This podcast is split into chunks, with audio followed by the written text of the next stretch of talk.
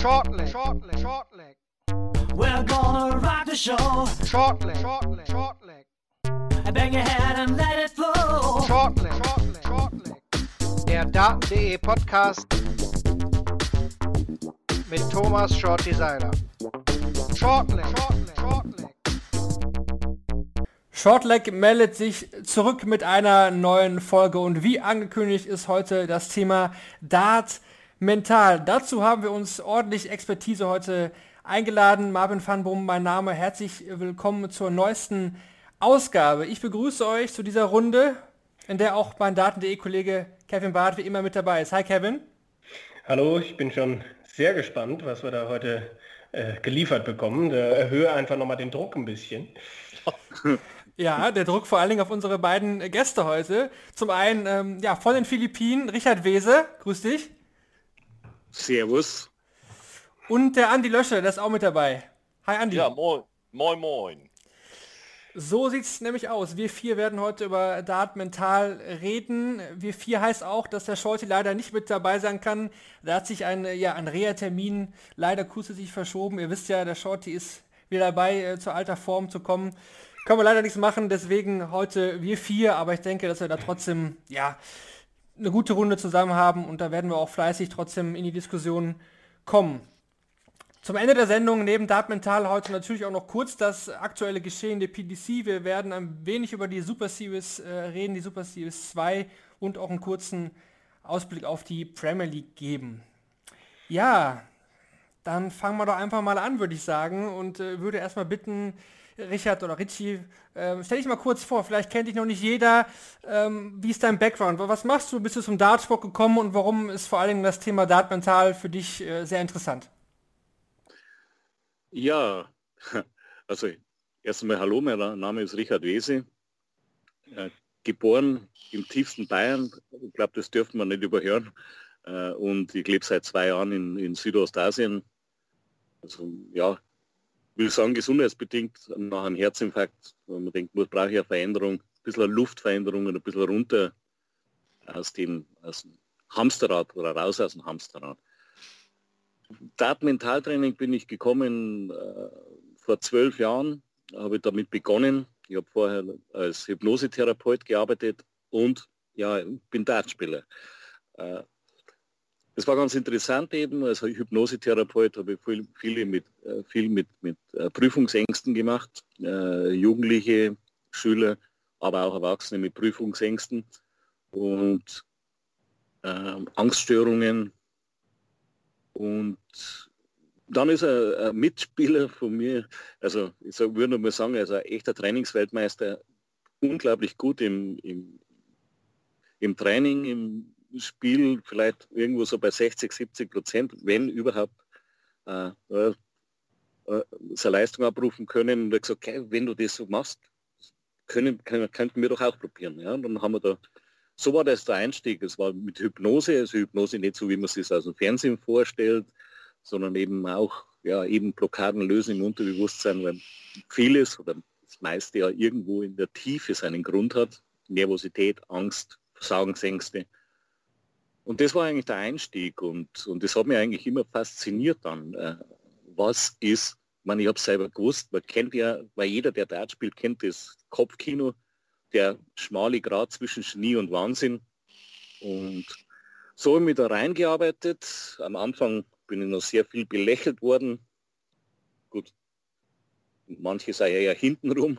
Äh, aber ich war mir immer klar, irgendwie immer sicher, dass äh, umso höher das Niveau wird, äh, umso mehr muss man den Kopf mitnehmen, weil meiner Meinung nach der Kopf einfach mindestens 80 Prozent vom Spiel ausmacht. Ja?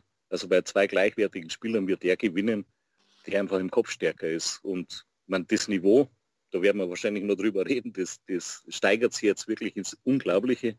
Und umso wichtiger wird einfach der Kopf. Ja. Das einmal so kurz über den über mich.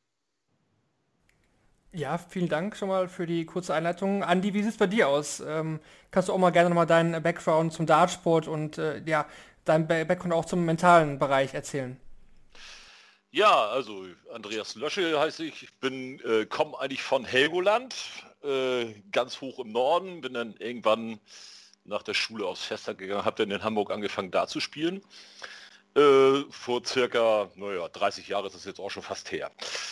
Ja, habe dann relativ erfolgreich äh, Stidart und Edat gespielt und bin dann äh, vor, ja, ich glaube, zehn Jahren das erste Mal äh, in die Datitis reingerutscht.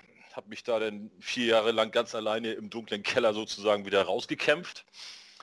Äh, konnte dann wieder einige Jahre ganz locker spielen, bis es dann wieder losging. Und dann habe ich Richard kennengelernt und war bei ihm in Behandlung ne, in Rosenheim damals noch. Und ähm, ja, als er dann vor zwei Jahren gesagt hat, äh, ich gehe auf die Philippinen und ich suche einen Nachfolger, habe ich mir gedacht, okay, das könntest du machen. Kein Problem. Seitdem mache ich ja mit Shorty zusammen äh, unseren äh, mentalen Darts-Workshop und ja, mache hier Mentaltraining auch vor Ort.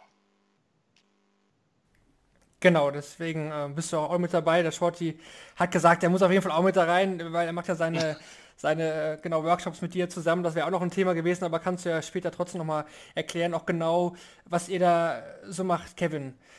Ja. Ähm, was, was, würdest du jetzt als erstes auch gerne wissen, Kevin? Äh, wenn du mal starten möchtest, wir haben natürlich schon viele Fragen vorbereitet, aber was wäre mhm. so jetzt dein, dein erster Gedanke, wenn dir Dart mental einfällt? Was, was willst du darüber wissen?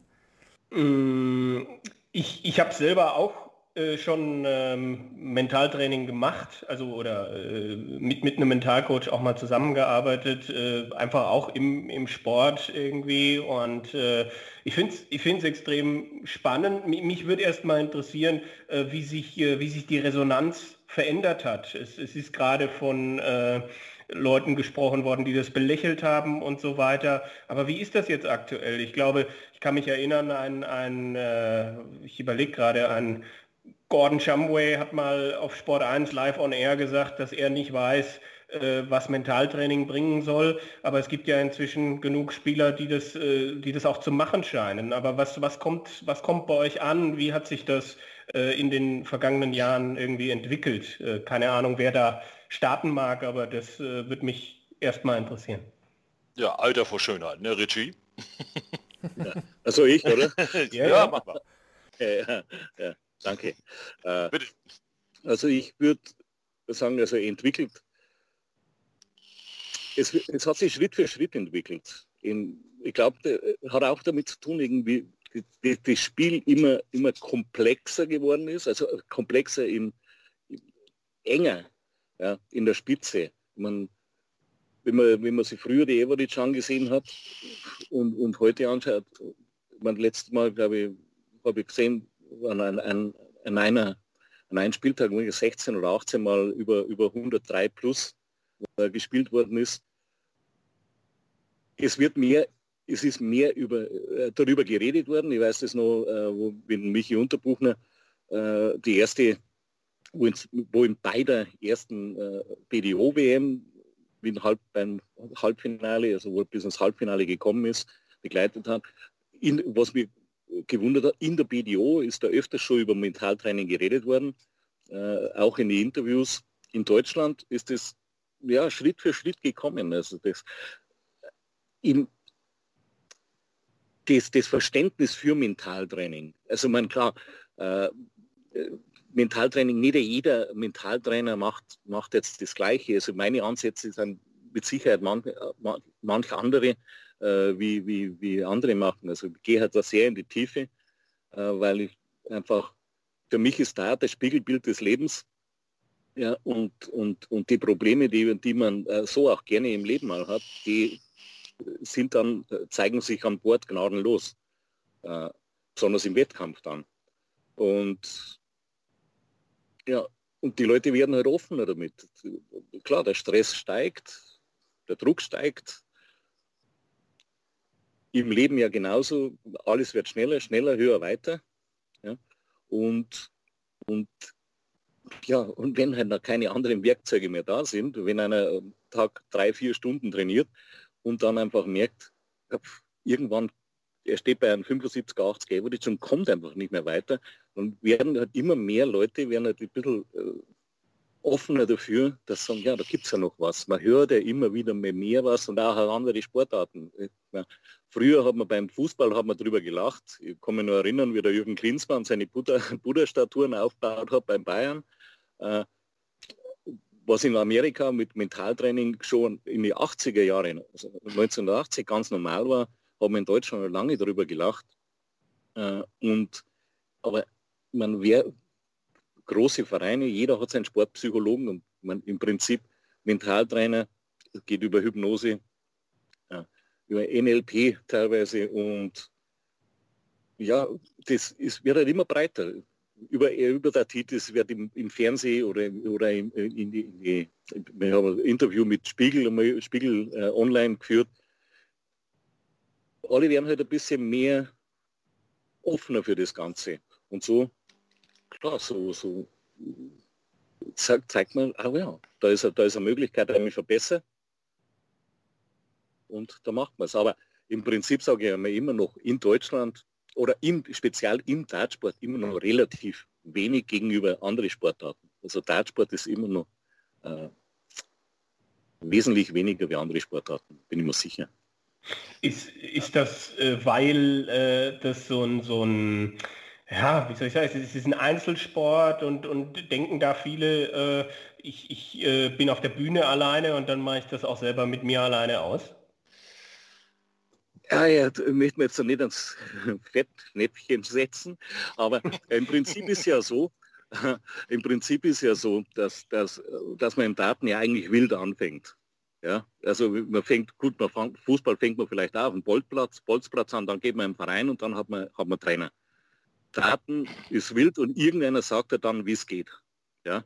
Und wenn man Glück hat, hat man jemanden, der, der, der sagt, der, der, der was richtig Gutes beibringt. Wenn man Pech hat, zeigt er dir die Bar. Ja? Also und, und für viele ist halt immer noch, und ich sage jetzt mal gerade raus, Mentaltraining heißt halt zwar Jackie an der Bar und, und äh, dann geht es mir besser, dann bin ich ruhiger und ja, ups. Hm? Also, äh, ja. Ja, also äh, ich, ich habe das Gefühl, dass es sich langsam, aber wirklich ganz langsam dreht. Also die meisten sind mhm. wirklich noch so drauf, dass sie sagen, oh, ich trinke mir lieber zwei, drei Bier vorweg, mhm. dann, bin ich, dann bin ich lockerer. Ne, aber die bleiben dann auch da, wo, wo sie sind. Die entwickeln sich dann auch nicht weiter. Und äh, ja, man genau. muss sich, muss sich dann halt eben auch mal vorstellen, wie lange soll ich denn das durchhalten, wenn ich mir jedes Mal, wenn ich Dart spielen will, einen, einen Zwiebeln muss.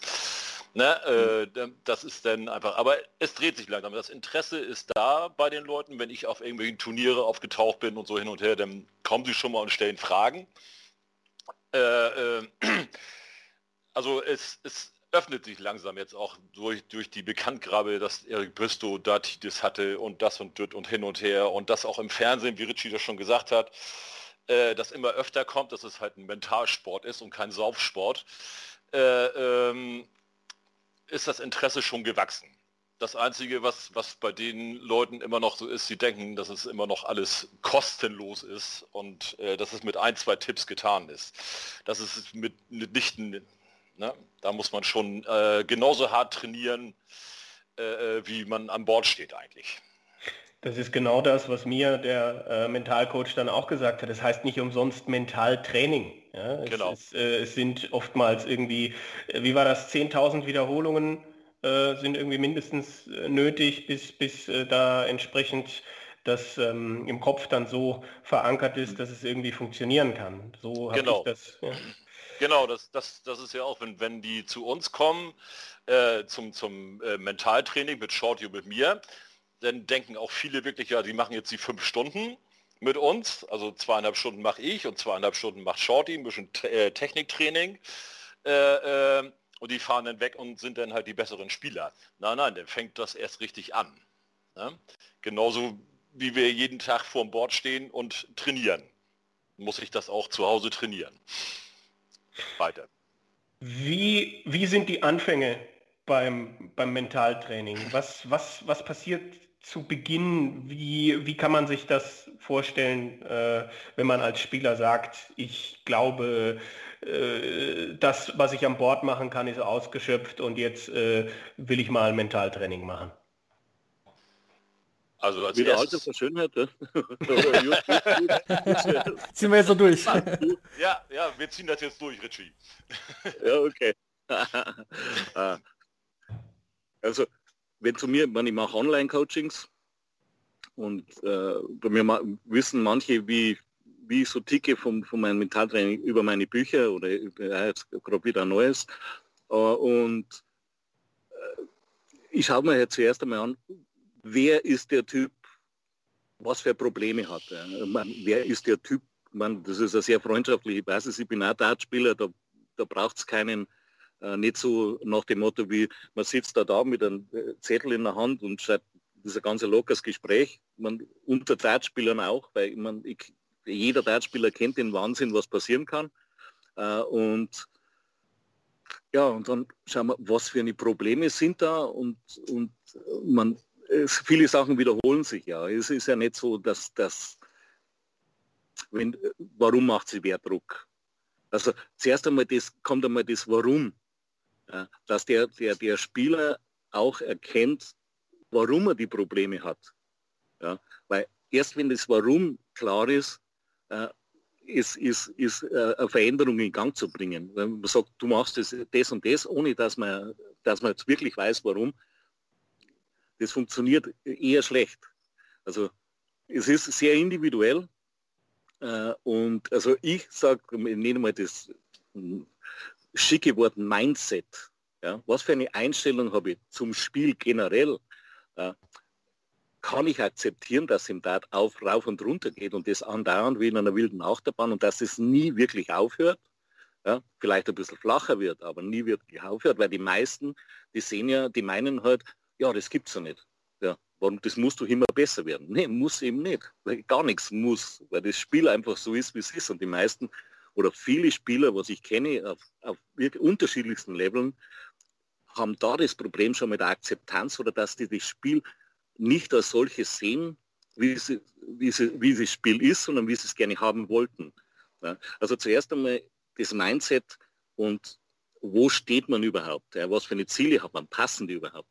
Ja, warum kommt Druck? Warum Versagensängste? Wie ist der, der Mensch? Wie geht der Spieler mit sich selbst um in, in, in, in schwächeren Phasen, in guten Phasen? Ja, hat er einen vernünftigen Umgang mit sich selbst oder zerfleischt er sich selbst, wenn es nicht so läuft. Ja, und da, auf, da sieht man, und dann kann man eben äh, wirklich arbeiten dran. Aber zuerst, also ich sage mal, die erste, erstes einmal, warum? Für mich, aber noch mehr wesentlich wichtiger für den Spieler, dass der sich selbst erkennt, warum er das Problem hat. Ja. Ja. Also ich, ich mache es mal daran fest, äh, äh, um das zu sehen, was, äh, was er bereit ist dafür zu investieren, damit er besser wird. Ähm, nicht, äh, nicht jetzt unbedingt Geldsachen, sondern halt was, was er selbst dafür bereit ist zu investieren. Na, wenn er dann äh, irgendwann sagt, ne, ach nee, dann gehe ich doch lieber drei Bier trinken und so, dann ist das äh, völlig daneben. Ne? Oder er kauft sich das Buch von Richard oder die CDs oder was weiß ich und, und legt die dann unter das Kopfkissen, wie man das immer so schön macht, und denkt, damit wird es besser. Also er muss denn schon investieren in die ganze Sache. Ja, klar. Grundvoraussetzung, ja? genau. Ja, also, ne? Und wie gesagt, war das jetzt halt eben auch schon wieder äh, relativ oft in den Medien äh, äh Thema ist, gerade auch wenn, wenn, wenn Shorty mit Elmar und so, das, das dann fällt ja alle zehn Minuten in den Mentalsport, in der Mentalsport, interessieren sich halt schon mehr Leute dafür als vorher. Und das merkt man doch schon ganz schön, auch bei den Anfragen, die, die, die wir haben auf Facebook und so. Und das ist schon, also es steigert sich langsam, aber sicher. Aber die Deutschen sind halt noch nicht ganz so offen dafür wie die Engländer zum Beispiel. Ja, es wird immer mehr. Ja. Wie groß ist denn vielleicht auch der Schritt ähm, eines Spielers, sag ich mal, der ein gewisses Niveau hat, sagen wir jetzt mal ruhig ein PDC-Profi, auch zu sagen, ich, ich brauche da Unterstützung, weil es ist ja irgendwie auch immer so ein, ich weiß nicht, ist es eine Art Eingeständnis oder so zu sagen, ich, ich brauche da irgendwie Hilfe oder Unterstützung, um, damit ich noch besser werde. Ich, ich schaffe es alleine nicht mehr. Ist ja, ist ja so ein Punkt, dass man sagen muss, irgendwie, hm, ich glaube, da, da kann man noch was rausholen. Ist das auch eine Hürde, wo er sagt, die muss man erstmal gehen, bevor man da wirklich ähm, am Ende dann ja ein effizientes Ergebnis auch erzielen kann? Ja, ich, sage, ich sage mal, äh, ja, mach du. ja, ich, äh, ich denke mal schon, dass das für viele eine Hürde ist, äh, sich einzugestehen, äh, dass, mich, dass ich da irgendwo eine Schwäche habe. Weil keiner gibt gerne so seine, seine Schwächen äh, zu. Ne? Und ähm, da dann einen Schritt zu gehen und um das zu machen, äh, ist, ist schon, fordert, fordert schon von einigen bestimmt einiges heraus. Weil bis jetzt hat das ja alles ganz gut geklappt. Ne? Und, und, aber die bleiben dann auch in ihrer Blase, um jetzt mal bei dem Corona-Spruch, die bleiben in der Blase und sind dann die, die Könige im, im Landkreis oder im, im Landesdartverband äh, ne, oder auch im DDV. Aber den Schritt weiter, den gehen sie dann halt eben nicht, weil da fehlen dann halt die paar Prozente. Und deswegen ist es eigentlich auch ganz gut, dass der Michi Unterbuchner bei den beiden WMs da ganz gut abgeschnitten hat. Ich glaube, beides mal Halbfinale, ne, Rich, oder? Ja, genau. Ja, ja. Und äh, er das dann auch öffentlich auf Facebook gemacht hat, dass er mit dir zusammengearbeitet hat vor, der, vor den WMs und dass das gemacht und das ist für ihn, auch jetzt, wo er PDC spielt, ein großer Schritt nach vorne war, ne, um sich einfach nochmal wieder zu verbessern.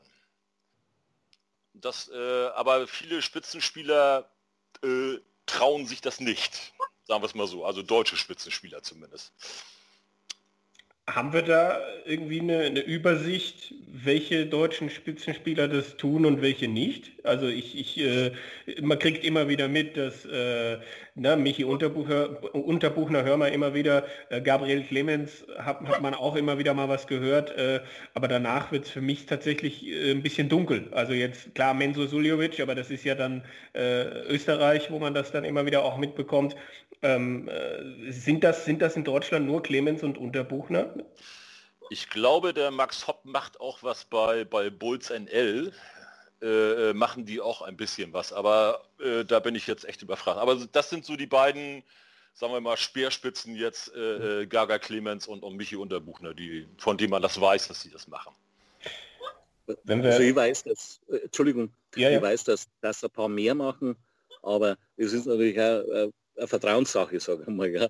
ja ich meine, viele wollen halt auch nicht, dass, dass man darüber redet. Oder, und da redet jetzt nicht, ob das jetzt, bei wem es auch immer dieses machen. Ja. Jeder, jeder tragt das halt nicht nach außen oder trägt das nicht nach außen. Ja. ja. Ja, das, das wäre auch meine Frage gewesen, ob das vielleicht viel mehr Leute oder viel mehr Spieler schon machen, aber das nicht wollen, dass das bekannt ist, dass sie es eben in Anspruch nehmen. Ja. Ganz genau, ja. Das ist, das macht sehr viel aus. Also, also es gibt, also, es gibt also, Spieler, die, die, genau. Ja. Also, also bei mir macht es nur noch Shorty. Ansonsten äh, wüsste ich äh, also auch keinen, also so, der das noch macht von den Deutschen. Mhm. Marvin, du oder ich? Äh, ja, ich habe noch ganz viel. Du kannst gerne auch, okay, wenn du jetzt okay. Ich, ich, will, ich will auch nicht, dass, dass ich dir hier alles, alles äh, wegnehme, aber äh, wie, ist, wie ist das mit der Körpersprache? Also wir erleben da ja ganz unterschiedliche Arten äh, Spielern, denen du, die, die, die einfach stoisch ihr Ding durchziehen, andere, die Emotionen extrem zeigen, bei denen sich das dann auch ändert. Ähm, was, äh, was, also das ist ja auch etwas, was ich als Gegner dann äh, sehe oder äh, vielleicht dann auch nicht sehe, wenn ein Spieler irgendwie gar nichts macht oder weiß ich nicht, Van Barnefeld, der immer als jemand bekannt war, bei dem du äh, in den Kopf reinkommen konntest, der dann, dann dem Gegner auch gezeigt hat, wie er sich fühlt. Ähm, wie, wie, hand ihr, wie handhabt ihr das, wenn es darum geht mit, mit der Körpersprache? Äh, was wird da möglicherweise Spielern nahegelegt? Sei du selbst oder wie, äh, wie, wie seht ihr das? Wieder Alter vor Schönheit, keine Ahnung. Ja, genau. okay. Äh, ich meine, es ist, es ist der eine, äh, eine, es gibt extrovertierte Typen und introvertierte Typen. Ja. Also wenn, wenn jemand eher ein bisschen introvertierter ist, als, als Mensch von Haus aus, dann würde ich ihm jetzt nicht unbedingt raten und sagen, mach einen auf Gerwin Preis oder auf Van Gerben. Äh, Uh, umgedreht ist es auch so, jemand, der, der extrovertiert ist, nach außen geht, würde jetzt nicht sagen, machen auf, auf, auf Wait oder mach, mach äh, friss alles in die rein. Äh, entscheidend ist ja, also vom nach außen bringen jetzt eben der Emotionen. Entscheidend ist ja, äh, äh dass er, dass er in, seiner, in, in einer guten Emotion bleibt. Ja, dass, er, dass, dass das passend ist. Also nur mal ein Beispiel äh, vom Gervin Price, der ist meiner Meinung nach um einiges ruhiger geworden. Also der ist ein fantastischer äh, Dartspieler und das war er, ist er die letzten Jahre schon, aber meiner Meinung nach um einiges besser geworden, weil er nicht mehr nur noch sein Ding durchzieht, sondern er reguliert es besser. Er, er, er, er, er nehmen wir mal, wir haben so einen, einen Stereoverstärker mit einem, Laut, mit einem Lautsprecherregler. Er regelt es selber, wie er es braucht. Und das hat er vorher nicht gemacht. Und das macht ihn jetzt meiner Meinung nach wesentlich stärker. Ja. Körpersprache an sich eben auch, ja, macht die groß, groß machen, weil dagegen, man, es gibt kein Nicht-Kommunizieren. Also man nimmt immer irgendwas wahr an Kommunikation und äh, kommt aus der Zeit, wo der Mensch noch nicht sprechen konnte. Äh, man hat es wahrgenommen, wenn sie wer groß macht, dann ist er gefährlich für dich. Ja, hängende Schultern ist ist er weniger gefährlich. Und, und also ich sage meinen Spielern, mach die groß, mach die Ding. Positive Ausstrahlung. Wenn du, wenn du einen schlechten Wurf hast, versuche, dass du einfach emotionslos aussiehst, weil das auf den Gegenspieler wesentlich mehr Eindruck natürlich macht, als wenn du mit Kopf schüttelst. Ja. Und, und man, mit solchen Sachen kann man einen Gegenspieler aufbauen, aber auch einen Kopf kommen. Und man sagt, wenn man, wenn man, wenn man schlecht, schlecht startet von mir aus, äh, und trotzdem eine positive Körpersprache hat, so wie ein Anderson, der gerne mal lächelt, äh, selbst wenn es nicht so gut toll läuft oder das gemacht hat in seiner stärksten Zeit, äh, dann hat das schon einen Eindruck. Das, das ist dann schon eine Präsenz in dem Spiel. Und dann hat man halt dann doch nicht nur gegen Sport zu spielen, sondern auch mit dem, was man da sieht. So sehe ich das. Ja, ja richtig, genau. Also das Gehirn scannt ja unseren Körper immer. Ne? Und wenn wir eine schlechte. Körpersprache haben, dann kriegen wir auch eine schlechtere Ausstrahlung. Ne? Und ja. wir, wir, kommunizieren ja nun mal durch, äh, mit 95 Prozent äh, über unsere Körpersprache. Das ist ja das, was die meisten Leute immer wieder vergessen. Weil mhm. wir denken in der modernen Zeit, dass wir die meiste Zeit über Sprache kommunizieren, aber das ist ja nicht so. Ne, das hat bestimmt auch schon mal jeder irgendwie äh, erfahren, wenn er irgendwo in der Kneipe sitzt und es kommt irgendeiner rein. Der braucht nicht mal was sagen. Ne, der braucht, geht einfach nur durch die Tür und man weiß sofort, das könnte was werden oder, oder nicht. Der ist mir unsympathisch. Ne? Also das äh, äh, und was ich immer sage zu den, äh, zu den Leuten ist, äh, so wenig Informationen oder ne, so wenig negative Informationen weitergeben an den Gegner, wie es geht. Das mhm. heißt nicht, nicht meckern vom Bord gehen oder mit hängenden Schultern zum Bord gehen, sondern ganz normal aufrecht gehen, selbstbewusst und immer ein bisschen lächeln, so wie Herr Anderson das macht. Ne? Nicht breit grinsen, sondern immer äh, ein kleines Lächeln haben. Ne, so nach dem Motto, pass mal auf, ich habe dir jetzt zwar hier 5 mal 26 geworfen, aber ich bin jederzeit hier äh, in der Lage, auch 5 mal 140 reinzuwerfen ins Board. Ne, diese Ausstrahlung muss ich, muss ich an Bord haben, dann bin ich im, im Kopf meines, meines Gegners drin. Ne, damit äh, er dann quasi denkt so von wegen, ja, was macht er denn da? Will er jetzt nicht endlich mal aufgeben oder so? Nein, mache ich nicht. Meine Körpersprache sagt mir, ich kann das Ding gewinnen. Immer. Dazu passend, glaube ich, hätte ich jetzt auch eine interessante Frage. Man, man sagt ja irgendwie immer, man soll äh, das Wort spielen und, und nicht den, den Gegner, Richie. Äh, wie würdest mhm. du das sehen? Siehst du das genauso, dass man eigentlich auch ähm, versuchen sollte, am Board auch so wenig wie möglich auch zu beobachten, sich auf sich selbst zu fokussieren? Absolut, absolut. Auf sich fokussieren, auf sein Spiel, den, den, den, den, den Fokus eng machen. Sag mal, du, deine Darts, das Board, dein Spiel. Weil wenn du, jeder hat ja so ungefähr sein Level. Und wenn ich sage, okay, wenn ich jetzt als, als sehr guter Spieler mein Level bei, bei sagen wir 15 Darts plus minus bin, dann kommt es ja nicht darauf an, was der Gegner macht, sondern dass ich mein Level runterspielen kann. Und wenn ich mein Level spielen kann, dann kommt, ja, wenn, wenn ich auf mein, mein Top-Level, wenn ich das bringen kann, was meine Fähigkeiten hergeben, dann sehe ich ja, was kommt. Ja, aber umso mehr ich beim Gegner bin, umso mehr reiße ich mich natürlich aus dem Fokus. Klar, ich mache das, mach das die, die Wahrnehmung dann weit. Ja. Ich sage einmal, du, deine Darts, nur der Dart, den du zwischen deinen Fingern hast, nur der, nur der in der Wurfhand ist entscheidend und wichtig in dem Moment. Sobald der aus deiner Hand ist, im Board ist, ist er schon Vergangenheit. Ja? Und genauso, ziehst deine Darts raus, der Gegner wirft, meiner Meinung nach eben, bleib, bleib bei dir, fokussiert bei dir, deine Rituale, was du hast, Anker, Atemtechnik, was auch immer, äh, positive Affirmationen und dein Rhythmus, eben so gut wie es geht, dein Rhythmus und dein Level. Du weißt, okay, 15 Darts, 18 Darts, je nachdem halt, ja, klar. Äh, und, und dann musst du der Gegner halt schlagen oder nicht. Aber umso mehr ich beim Gegner bin, umso mehr verliere ich natürlich meinen eigenen Fokus und eben auch eventuell mein, mein, mein, mein, Selbstvertrauen in mich selbst rein. So, oh, jetzt, oh, der ist aber stark und so. Das ist ja scheißegal, ob der stark ist oder nicht. Wenn ich 15 Darts spielen kann, muss ich mich zuerst einmal schlagen. Also, sage jetzt mal ganz salopp. Mhm.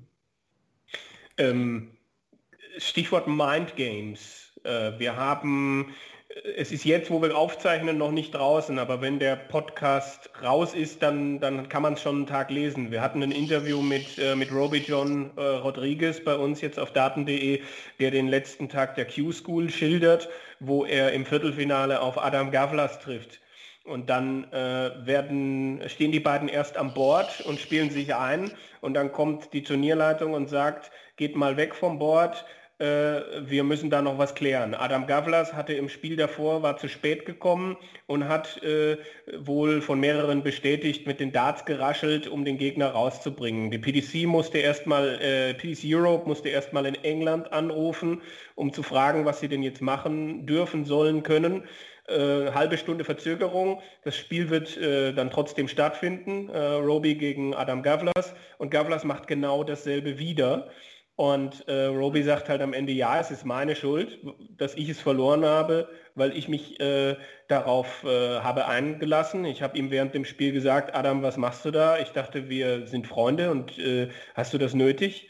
Ähm, wie, wie ist das mit Mind Games, wie sie ja irgendwie, glaube ich, immer öfter vorkommen? Spieler äh, ja, klappern, rascheln, machen irgendwas, lassen Darts fallen, äh, machen Trash-Talk, sonstiges. Was ist da aus Sicht eines Mentalcoaches davon äh, zu halten? Andi? Ja, äh, ja, ich meine, das ist ja nun schon ein ganz, ganz altes Ding mit dem Trash-Talk und mit dem Rausbringen aus dem Spiel, wenn man äh, das ist, äh, werden sich die Älteren wahrscheinlich mal daran erinnern, äh, äh, Peter Manley gegen Adrian Lewis, wo Peter Manley ihn auch immer wieder in Wurf geredet hat hinten äh, äh, auf der Bühne und Adrian Lewis dann irgendwann völlig entnervt die, die Bühne verlassen hat, nachdem er da schon dreimal den, den Caller darauf hingewiesen hat, dass, dass er ihm ständig in Wurf redet und alles Mögliche. Das ist ja überall und das gibt es ja auch, äh, wenn man im DDV spielt oder so, das ist, gibt es immer wieder. Äh, da, dazu kann man denn eigentlich immer nur sagen, was Richard eben gerade auch gesagt hat, bleib bei dir, bleib bei deinen Sachen. Du musst halt eben fokussiert und konzentriert bleiben können dabei und dich von keinem Störfeuer äh, äh aus der Ruhe bringen lassen. Das beste Beispiel in der jüngeren Vergangenheit war das äh, Grand Slam Finale Gervin Price gegen Gary Anderson, mhm, wo, genau. wo, wo äh, Gervin Price äh, sich einmal umgedreht hat und seinen typischen Schrei nach 180 raus und Gary Anderson stand 50 Zentimeter hinter ihm, weil er eigentlich schon werfen wollte. Und Gavin Price hat gemerkt, der reagiert darauf. Und dann hat er das nachher echt nach jeder 100 hat er sich umgedreht und hat, hat ihm voll ins Gesicht geschrien aus 30 Zentimetern, bis Gary Anderson ihn weggeschubst hat. Und da hat Gary Price eigentlich schon im Kopf gewusst, dass er das Ding gewonnen hat, weil Gary sich auf das Spielchen eingelassen hat. Ne? Also und von wegen, äh, was, was Rowdy gesagt hat, von wegen, ja, wir sind Freunde. Äh, während des Spiels gibt es keine Freundschaften. Das sage ich auch immer wieder. Bei Good Darts vorm Spiel ist die Freundschaft beendet. Und wenn das Spiel zu Ende ist, kann man gerne wieder zusammen an Tresen gehen und Bierchen trinken. Dann ist die Freundschaft wieder da. Aber eine Freundschaft äh, gibt es nicht. Dafür sind wir Einzelkämpfer und jeder wird äh, versuchen, an Bord was möglich ist, entweder mit durch Rascheln der, der oder durch Klappern mit Darts oder, oder was weiß ich was, äh, versuchen dich irgendwie rauszubringen, weil er das Spiel gewinnen will. Und gerade wenn es um Geld geht, Q-School war ja jetzt gerade, da geht es ja dann auch um, um richtig viel Geld dann irgendwann, da hört dann die Freundschaft auf. Ganz einfach. Aber es ist doch ein Soll- Unterschied, ob ich, ob ich mit jemandem ähm, befreundet bin, diese Freundschaft während des Spiels ad acta lege und mein Spiel Genau. spiele äh, oder ob ich diese Sachen mache, die Adam Gavlas zweimal gemacht hat und äh, er, hat den, er hätte den Punkt am Ende gar nicht mehr gebraucht. Ja, okay, er hätte, er hätte ihn nicht gebraucht. Aber äh, die, wenn die PDC Europe schon in, in England anrufen muss, ob das richtig ist oder nicht, und er darf dann trotzdem weiterspielen, dann ist es für ihn richtig und dann macht er das immer wieder. Ist Mhm. das denn etwas, was ihr, äh, also wie, wie geht ihr als Mentalcoach damit um? Ist das etwas, was einem Spieler empfohlen wird? Oder Nein. Äh, nein, okay. Nein. Ja, ich meine, Also ja, kommt, Nein, kommt von, Wir- mein, wir- meiner, von meiner Seite, von meiner Seite kann ich sagen, bleib bei deinem Spiel, zieh das durch. Und ich habe auch Spieler, die sagen, ja, was mache ich, wenn der Gegner das macht? Meine, der Gegner, wenn er das macht, wenn der Gegner so rumklappert oder so eine Sachen macht, dann zeigt er dir, dass er eine Schwäche hat. Wenn er das, wenn er das macht, dann zeigt er dir, dass er das braucht. Weil er, sonst würde er es nicht machen. Er zeigt dir, dass er sowas braucht, weil er nicht an sich glaubt, dass er dich mit normalen Mitteln schlägt. Und wenn du das in deinem Kopf drin hast, dass er, wer, wer sowas macht, hat in dem Moment wirklich eine Schwäche. Ja, das hat nichts mit Stärke zu tun und auch nichts mit abgezockt sein. Wer sowas braucht, hat ein Defizit. Und das, das ist, wie man, das ist, wie man denkt drüber. Das kann man, das kann man positiv für dich nutzen. Also wenn, wenn man sagt, wenn es vorher mal was macht, dann sagt er, ah, jetzt hat er ein Problem. Ja? Und das kann man positiv nutzen. Man kann es da natürlich, man kann sie natürlich aber auch reinziehen lassen, in dem, warum macht er das und so. Man, das mit den Klappern, das passiert immer und überall. Also mir wundert es direkt, dass, da die, dass man da bei der PDC, die PDC bei der PDC anrufen muss, äh, weil das ja eine uralte Geschichte ist. Also würde ich, würde ich jetzt mal behaupten. Äh, ist, ja nicht, ist ja nicht vollkommen neu. Aber aus meiner Sicht, der, also über der, ein Spieler, das, der sagt, was mache ich, wenn sowas ist? Und ich sehe das so, wer das macht, hat ein Defizit. Er hat ein Defizit in seiner mentalen Stärke, weil sonst würde er das gar nicht anwenden, sonst wäre er bei seinem Spiel. Aber er hat wahrscheinlich das, das Denken, dass er dich runterziehen muss auf sein Niveau. Und wegen dem sage ich mal, positiv nutzen, bei seinem Spiel bleiben und wegknallen. ja, einfach gesagt, aber so ist Also bei, bei mir im Mentaltraining äh, lernt er durch Atemtechnik und durch, durch andere Techniken äh, sich äh, so zu fokussieren, dass ihn so ein Klappern gar nicht stören würde. Der ist Das hört er ja so- gar nicht. Nee, eben genau. ne, also das, das, das würde, äh, da haben wir, äh, habe ich, oder haben Richie und ich zusammen äh, an der Atemtechnik, wie man, die man auch im Spiel einsetzen kann, dass man immer fokussiert und kontrolliert bleibt und auch konzentriert bleibt bis zum Schluss. Dass einem sowas gar nicht rausbringen kann. Also würde ich äh, gerne reden über ein paar Sachen, die einem vielleicht immer ein, äh, auffallen, wenn man halt schon auf PDC schaut. Es gibt ja zum Beispiel Michael van Gerven, der seine Socken immer hochzieht. Oder äh, Dimitri Vandenberg, der, äh, ja, bei dem sieht man immer diese Atemtechniken, finde ich. Also er nimmt sich ja sehr, sehr viel Zeit und ähm, man hat immer das Gefühl, der ist bei sich, der, der ist ja in, irgendwie in einer anderen Welt, er fokussiert sich nur auf das Board, auf seinem Spiel. Sind das auch so Paradebeispiele, die man irgendwie aufführen kann, wenn ihr ja, jemanden überzeugen müsst, vielleicht damit mal sich auseinandersetzen mit Thema Dart mental. Richie, wie sieht das bei dir aus? Sage mal, das ist ein, man, nennt, man nennt das ein Anker. Ja. Äh, wenn er äh, Van Gerben mit seinen Socken hochzieht, und der Dimi mit, mit der Atmung, gehe mal davon aus, äh, das ist der Anker dafür, dass er mit dir, mit der Handlung äh, an, an posi positive Emotionen äh, abruft. Das, das ist zum Trainieren. Man kann, man kann äh, positive Emotionen sich immer wieder vor Augen führen und das äh, konditionieren. Das ist wie der pavlische Hund. Ja? Mit der Glocke läuten, der Hund fängt zum Sappern an, äh, weil er die Emotion mit, mit, mit hochbringt. Und genauso kann man, kann man das auch im Positiven für sich selbst konditionieren dann auch. Aber das ist ein Teil von, von, von äh, Mentalen, also ein Teil, der, der mental, das ist so viel mehr. Aber das ist natürlich auch ein, klar, es kann natürlich ein sehr mächtiger Teil sein, wenn, wenn das richtig sitzt. Ja, das hat man ja früher schon gesehen beim Taylor, wenn er wieder an die Flights geknappert hat. Ja, zum Beispiel. Stimmt, stimmt. Sage mal. Ja, äh, und, und manche, wir haben, äh, viele Menschen haben so eine Anker, äh, ohne, ohne das bewusst zu, zu machen. Ja, äh, man macht was, wo man sich wohlfühlt. Man macht, man macht eine kleine Handlung und dann, mit der fühlt man sich gleich automatisch wohler. Vielleicht kann ja jeder für sich selber mal schauen und was finden dabei, was er im normalen Leben so macht, wenn er im Stress ist. Ja, das sind oft ganz unbewusste Sachen. Und ob das jetzt bewusst eintrainiert ist oder nicht, so kleine Rituale sind natürlich schon sehr, sehr gut. Man, beim Mensa sieht man es, halt, glaube ich, besonders, wenn er am Tisch ist und, und ja, bei sich ist. Äh, äh, seinen Rhythmus eben so spielt, wie ihn spielt.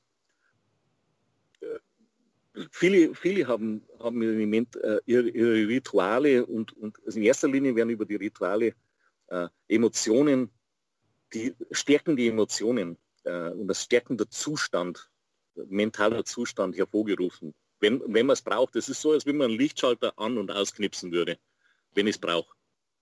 Genau. Ja, Richard hat ja damals bei mir auch äh, äh, unter Hypnose einen, einen mentalen Anker gesetzt, als ich damals mit der Datitis-Behandlung bei ihm war. Ne, und den benutze ich heute also auch immer noch. Das funktioniert. Ne, aber was Richard auch schon sagte, äh, ganz wichtig ist, dass du Routinen aufbaust im Spiel. Und zwar musst du immer versuchen, dein Spiel zu spielen. Wenn du dein Spiel spielst, bist du dir eigentlich auch immer relativ sicher wenn du jetzt versuchst, das Spiel vom Gegner zu spielen, weil er jetzt äh, schnell spielt und du willst jetzt auch unbedingt, damit du ihn nicht störst oder was weiß ich was, auch schnell spielen, hast du ein Problem, weil du sein Spiel spielst und nicht dein Spiel spielst. Ne? Das ist ganz einfach so. Das sieht, hat man auch beim Mensur gesehen. Mensur macht ja immer dasselbe. Der geht hinten zum Tisch, spielt mit seiner Kreide rum, geht nach vorne, fokussiert das Board, nimmt seine Darts und wirft. Wenn er das macht, ist er sehr gut. Aber es gibt auch Spiele, wo er es dann auch erzwingen wollte. Der ist dann nicht zum Tisch gegangen, hat sich gleich wieder hinter den Gegner geschickt mhm. und wollte das Spiel schneller machen, als, mhm. er, das, als er das eigentlich äh, kann. Und die Spiele hat er auch meistens verloren. Ja, ja wenn das, dann Rhythmus ja.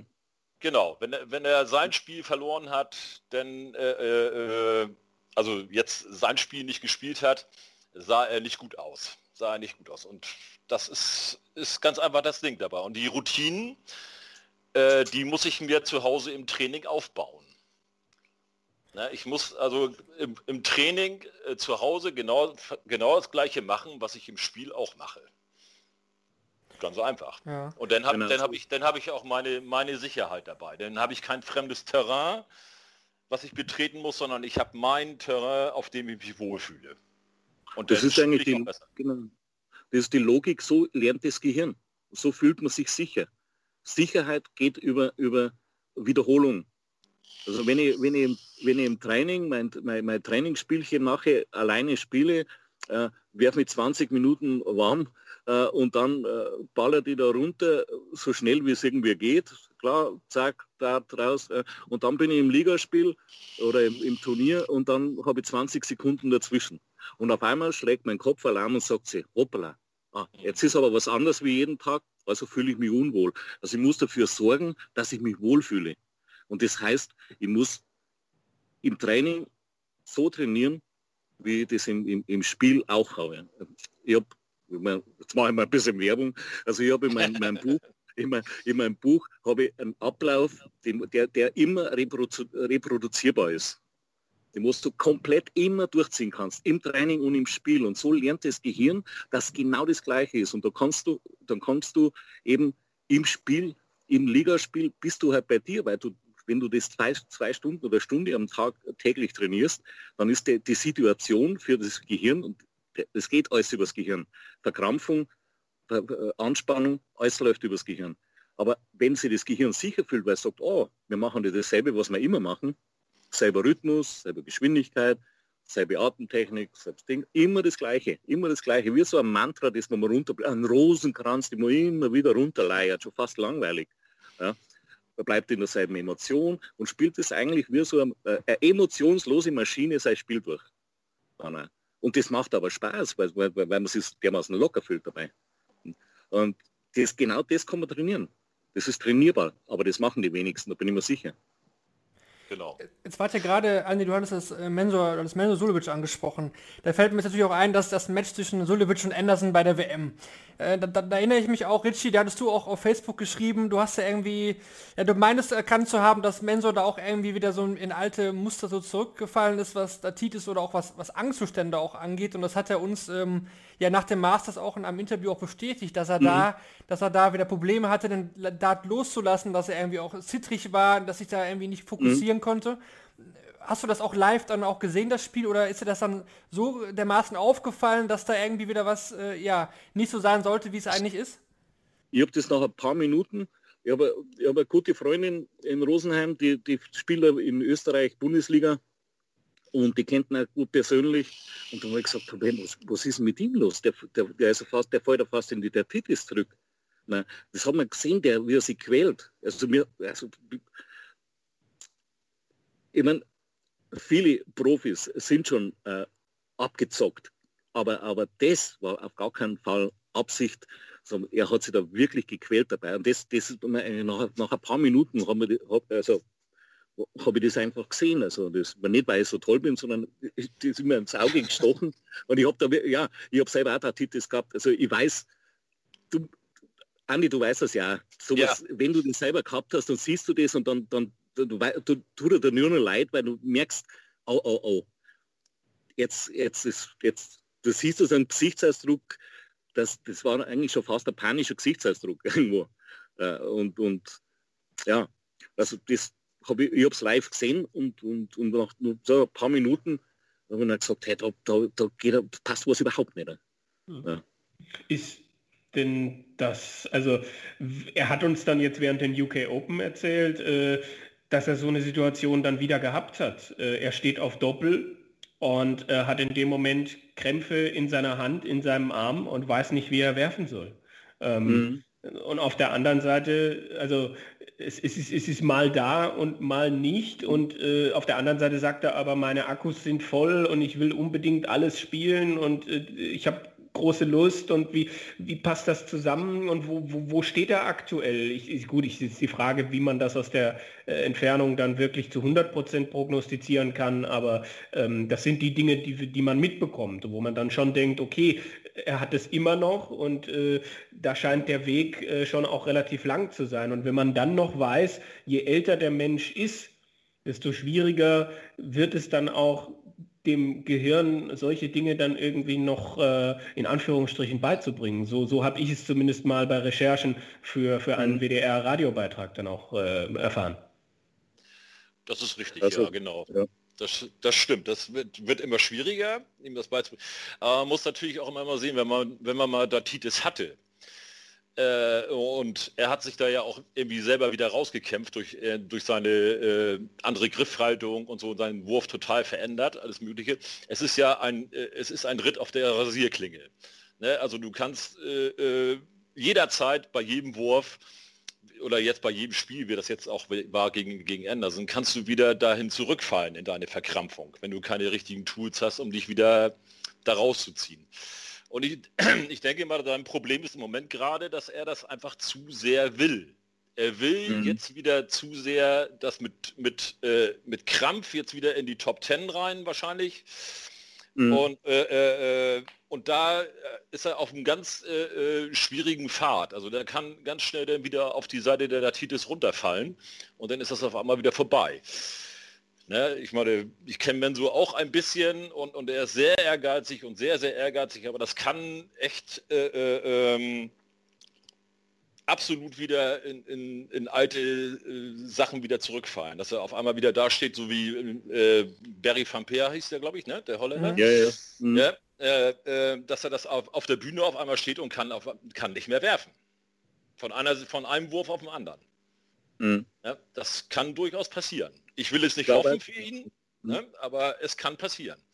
Das zu sehr wollen, glaube ich auch. Ja, das, das, äh, das, das, das, das, das gibt es ja nicht, da muss er wieder hinkommen, das kann ja nicht sein.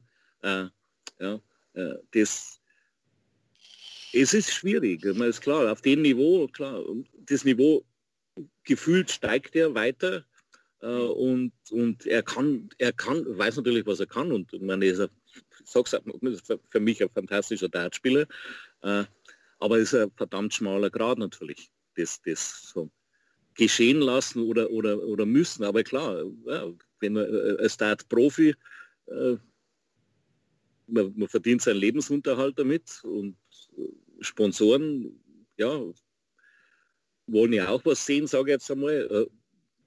Und das, das, das hat man dann vielleicht dann auch im Hinterkopf, ja, wenn man sagt, ja, da muss ich, da muss ich, man muss, muss, muss.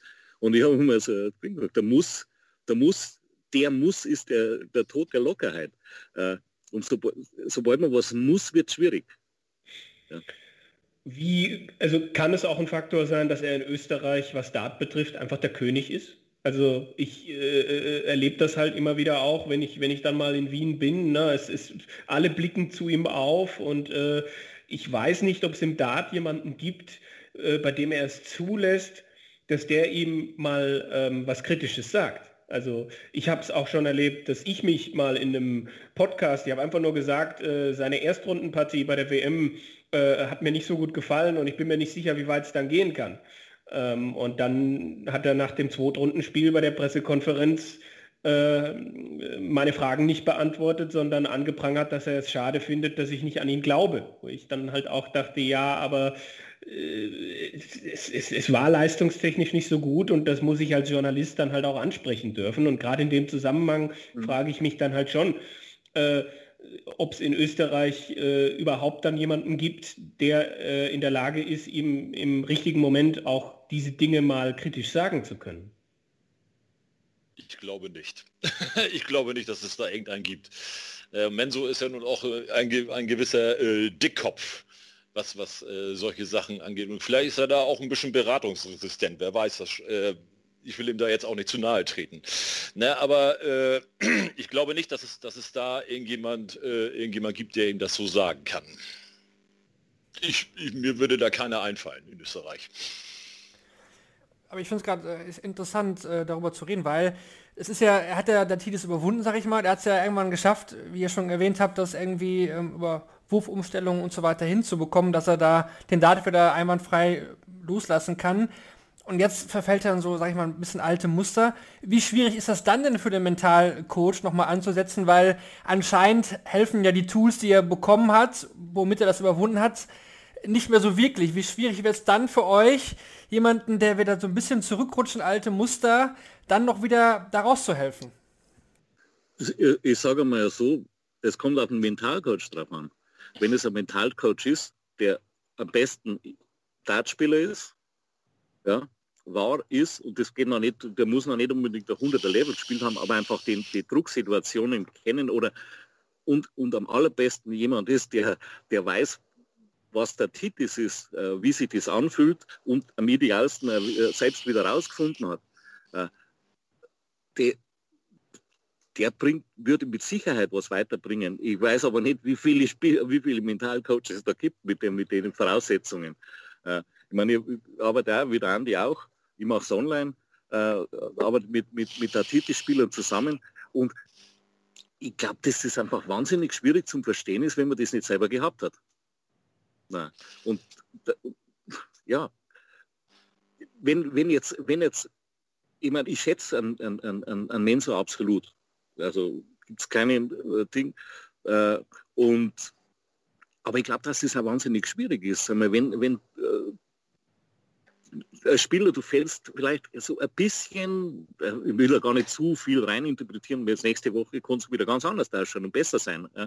Äh, aber wenn, man merkt selber, man, man fällt irgendwo so ein bisschen in eine Verkrampfung rein und, und, das viel, und dann kommt wer, der sagt, der, ja, das ist so und so und, und du weißt, er hat eigentlich keine Ahnung, von was er redet, weil ich meine, Andi, du weißt, dass wenn mhm. du der Titis hast und dann kommt wer und erzählt dir was, die, der hat kein, der keine Ahnung hat, da muss man schon echt tief durchatmen, dass man da nicht ausflippt.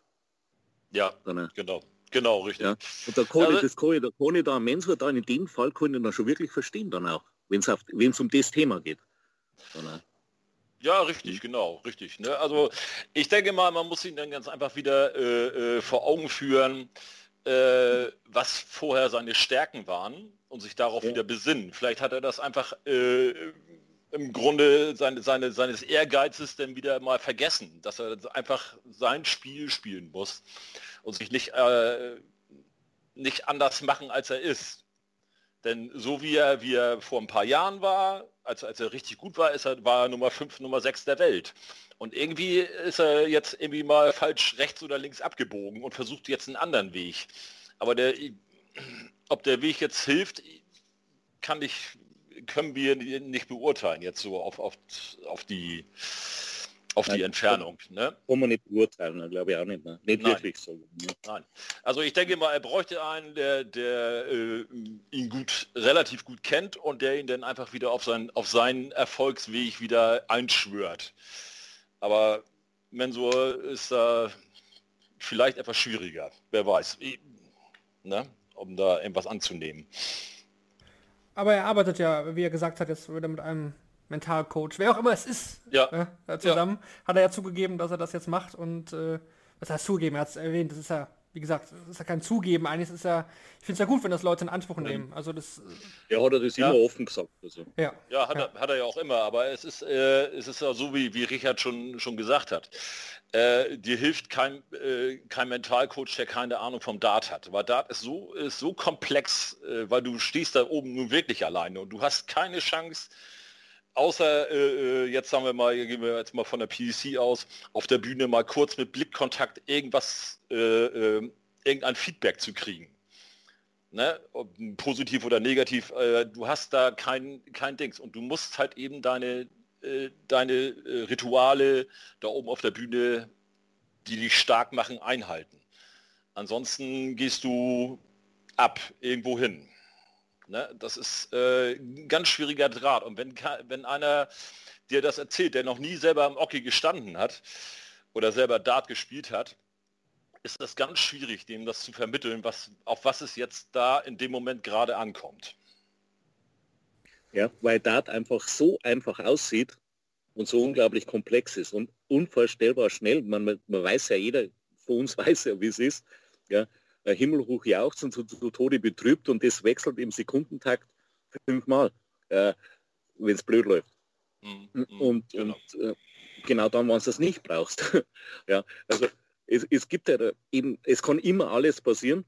Ja, und egal wie gut man mental ist, ist immer noch, ist man immer noch bei weit, weit weg von, von an, annähernd perfekt. Und Perfektion ist meiner Meinung nach eher Illusion, aber im Dartsport sowieso totale Illusion, weil wir werden nie wirklich hundertprozentig perfekt und man sieht es ja auch.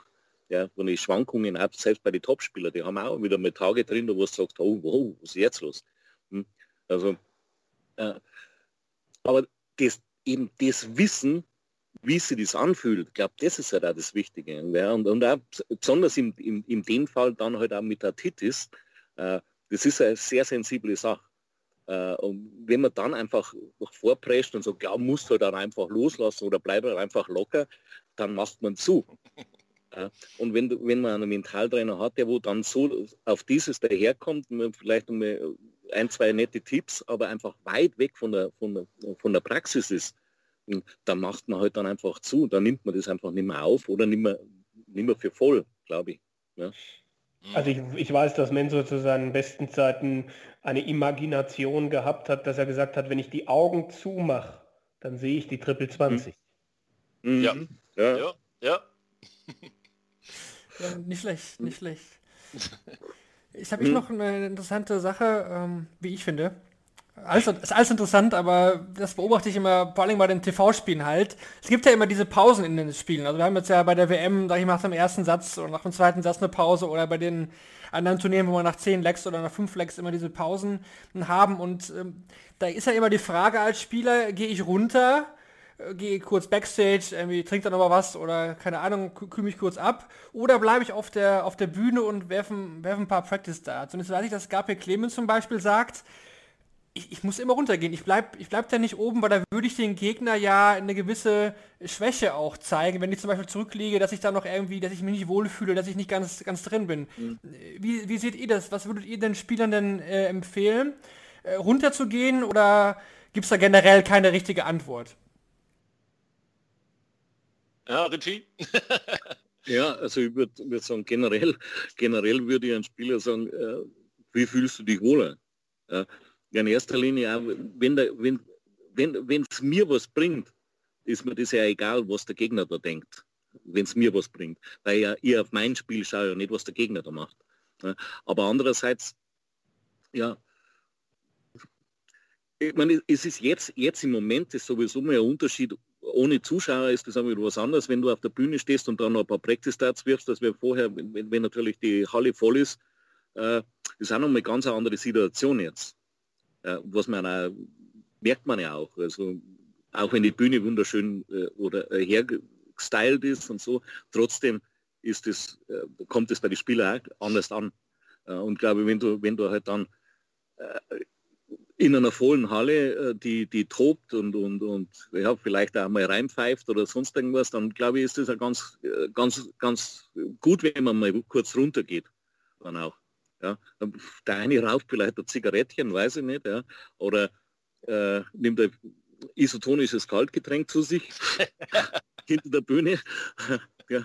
Äh, äh, aber klar, ich sage auch, also für mein, für mein, wenn ich sehe, dass einer weiter oben stehen bleibt, äh, dann ist das ja meistens schon das Zeichen, meistens bleiben die oben stehen, wo es momentan nicht so läuft. Hm. Ja, also wie Oder gesagt, also, ja. Nee, nee, nee, du täuschst dich nicht. Aber äh, ich bin da auch so wie, wie du, äh, in dem Standpunkt, je nachdem, wie man sich fühlt ne, mhm. äh, äh, soll man da oben bleiben. Und, und Gaga Clemens hat ja auch irgendwann mal äh, in einem Interview gesagt, also die, oder hat, war das sogar, glaube ich, war, als er bei der Sohn kommentiert hat, weiß ich nicht mehr. Ähm, die neun Darts oder die zwölf Darts, die, die, die du wirfst, die helfen dir dann auch nicht mehr. Ne, dann hast du einfach in der Vorbereitung irgendwas schon äh, falsch gemacht. Äh, je nachdem, wie, wie Richie schon sagt, wie, wie man sich halt eben fühlt. Will man im, im Rhythmus bleiben, im Wurfrhythmus bleiben, die drei Minuten Pause, dann kann man auch ruhig oben bleiben. Das ist, würde ich mal sagen, keine, keine Schwäche. Keine, keine Schwäche zeigen, würde ich nicht sehen. Würde ich nicht so sehen, nee.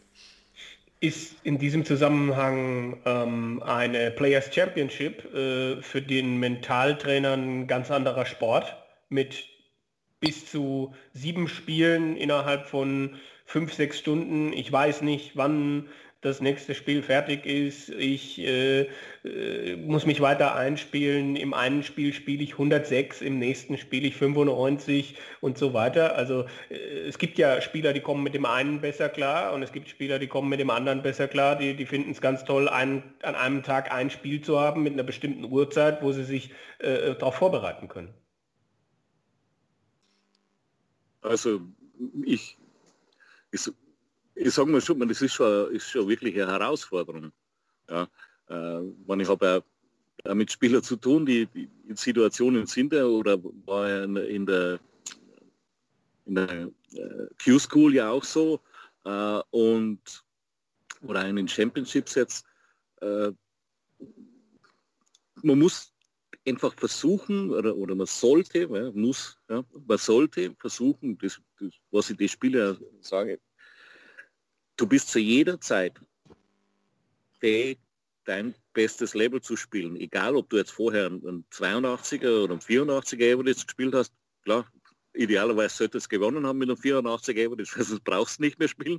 Aber äh, äh, du kannst dann genauso 100 spielen. Es spricht nichts dagegen. Der Einzige, der das beeinflussen kann, bist du selbst.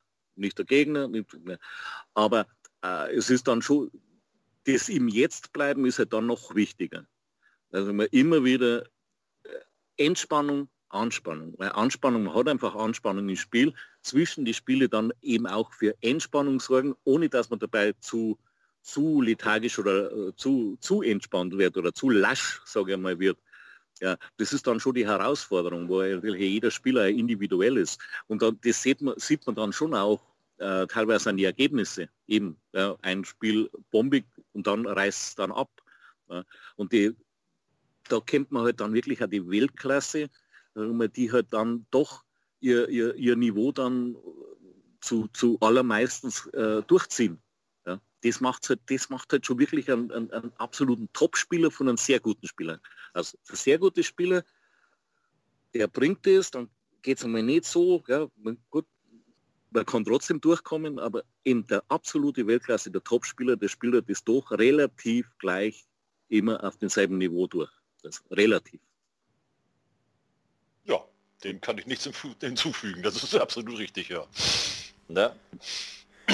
Da, dazu passen eigentlich auch noch ähm, äh, Richard hat schon gesagt, das Thema Fans ist ja, ja seit einem Jahr jetzt, muss man fast sagen, ein Jahr keine Fans bei den, bei den Spielen und viele sagen immer, wie Peter Wright, der auch oft dann betont in Interviews, ja, die, ich brauche die Fans zurück, ich brauche die, die Fans zurück und man sieht jetzt ja auch schon wirklich diesen Umschwung, dass, dass äh, andere Namen auch die Turniere gewinnen und die, sag ich mal, in Anführungsstrichen mhm. großen Namen da Probleme haben. Ja. Glaubst du, dass das auch mental irgendwie auch äh, eine Rolle spielt für solche wie Wright, die halt sehr, äh, sehr beliebt sind, auch bei den Fans, da auch oft ja immer positives Feedback bekommen? Glaubst du wirklich, dass, äh, wenn die Fans wieder da sind, sich das auch wieder alles echt ändern kann? Ich glaube, Peter Wright hat recht, wenn er das glaubt. wenn der Peter Wright glaubt, wenn der Peter Wright glaubt, dass er nicht so gut ist, wenn keine Fans da sind, dann hat er recht, weil er sich selber einfach schlechter macht durch sein Denken. Aber Peter Reit wird ja auch im Training, schätze ich mal, keine 2000 Leute im, im Trainingsraum haben und da trotzdem sein 120 Average reintonnen. Ja, äh, da geht es ja auch. Ja, also das ist, das ist dann wirklich auch einfach äh, ein Denkmuster.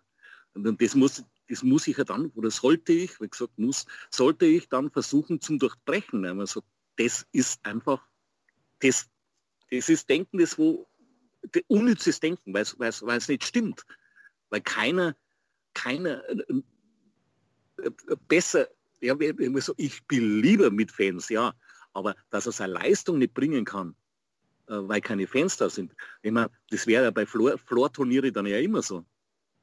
Ja, äh, sind ja keine Fans nicht, zum Großen und Ganzen. Und das glaube ich, das, ich glaube, dass er macht es da jetzt selber schwer man, auch, auch fantastischer Spieler, finde ich super, super Typ und fantastischer Spieler. Aber auch da sieht man, glaube ich, dass selbst auf dem allerhöchsten Niveau Verbesserungsmöglichkeiten für Leute da sind. Ja, das ist eine ganz klare Verbesserungsmöglichkeit, wo man einfach sagt, hey, das ist ein Denkmuster, das sollte man eliminieren. Weil es vollkommen egal ist. Du spielst dein Spiel, du deine Darts und das Board. Und scheißegal, wo das ist. Und, und, und, und ob es im Keller ist oder, oder im Freien ohne Wind oder so, oder mit, mit 10.000 Leuten, mit keinen Leuten, äh, das, auf die, das ist das, die, die, die, Challenge, dass man dann sagt, okay, egal wo, ich weiß, was ich kann, aber die, die Logik sagt ja, oder zeigt ja, ich meine, im Training kann man es auch, wenn er, wenn er gegen einen Top äh, Trainingspartner spielt, man braucht auch keine Fans. Warum sollte es dann im Wettkampf brauchen? Also ich glaube, dass äh, die Spiele sind ja nicht viel schlechter. Also wenn man sich die Averages mhm. anguckt, äh, äh, sind die Spiele ja nicht viel schlechter. Das ist vielleicht auch, wie, wie äh, Richard schon sagt, ist das ein Gefühl. Das hilft dass jetzt keine Leute da oder keine, keine Fans da sind, das hilft solchen Leuten wie, wie Sousa zum Beispiel, der vorher die ganze Zeit immer nur unterm Radar war und jetzt, wo keine Fans da sind, ist er auf einmal ganz oben auf. Der hat damit Problem wahrscheinlich, wenn da 10.000 Leute oder 5.000 Leute hinter ihm jubeln und da Lärm machen und alles Mögliche, dass er dann sein Spiel, sein, seine PS nicht auf den Boden kriegt. Ne, ein gutes Beispiel im deutschen Dartsport ist äh, André Welge, früher zum Beispiel. Ja, ne? ja. André Welge, früher DDV auf dem Floor, ne? unschlagbar. Super Spieler. Sobald irgendwie eine Bühne in Sicht war, kriegt er keine Darts mehr auseinander. Ne? Da, äh, Oder eine Kamera. Oder, oder eine Kamera, dann kriegt er, kriegt er sein, sein, sein Spiel nicht mehr zusammen. Ne, anders Shorty, Rampensau, ne? dem ist das egal, aber nun unten spielt oder auf der Bühne spielt, das ist ihm völlig Wurst. Oder Dimi, ne? ja, Funberg auf ja, jeden Fall. Ja. Dimi, Dimi äh, auch, genauso. Ne? Äh, und man hat das schon gesehen, dass einige äh, äh, zu Anfang da echt Probleme hatten. Auch Gervin Price zum Beispiel hat das auch, äh, als keine Zuschauer da waren, äh, zuerst ein bisschen schlechter gespielt. Da muss er sich erstmal an die neue Situation gewöhnen. Ne? Mhm. Auf die Bühne zu kommen und da ist kein Trara und kein Brimborium und hinter ihm und alles Mögliche. Ne? Äh, aber jetzt, nach der Zeit, jetzt würde ich sagen, haben, haben sich die Spieler äh, vom Average her zumindest nicht verschlechtert.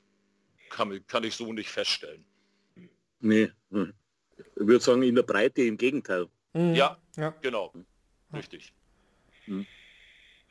Kevin, hast du noch was? Sonst, ich habe noch ein, zwei Sachen, sonst könnten wir schon überleiten auch zum, zum Abschlussthema. Oder hast du noch...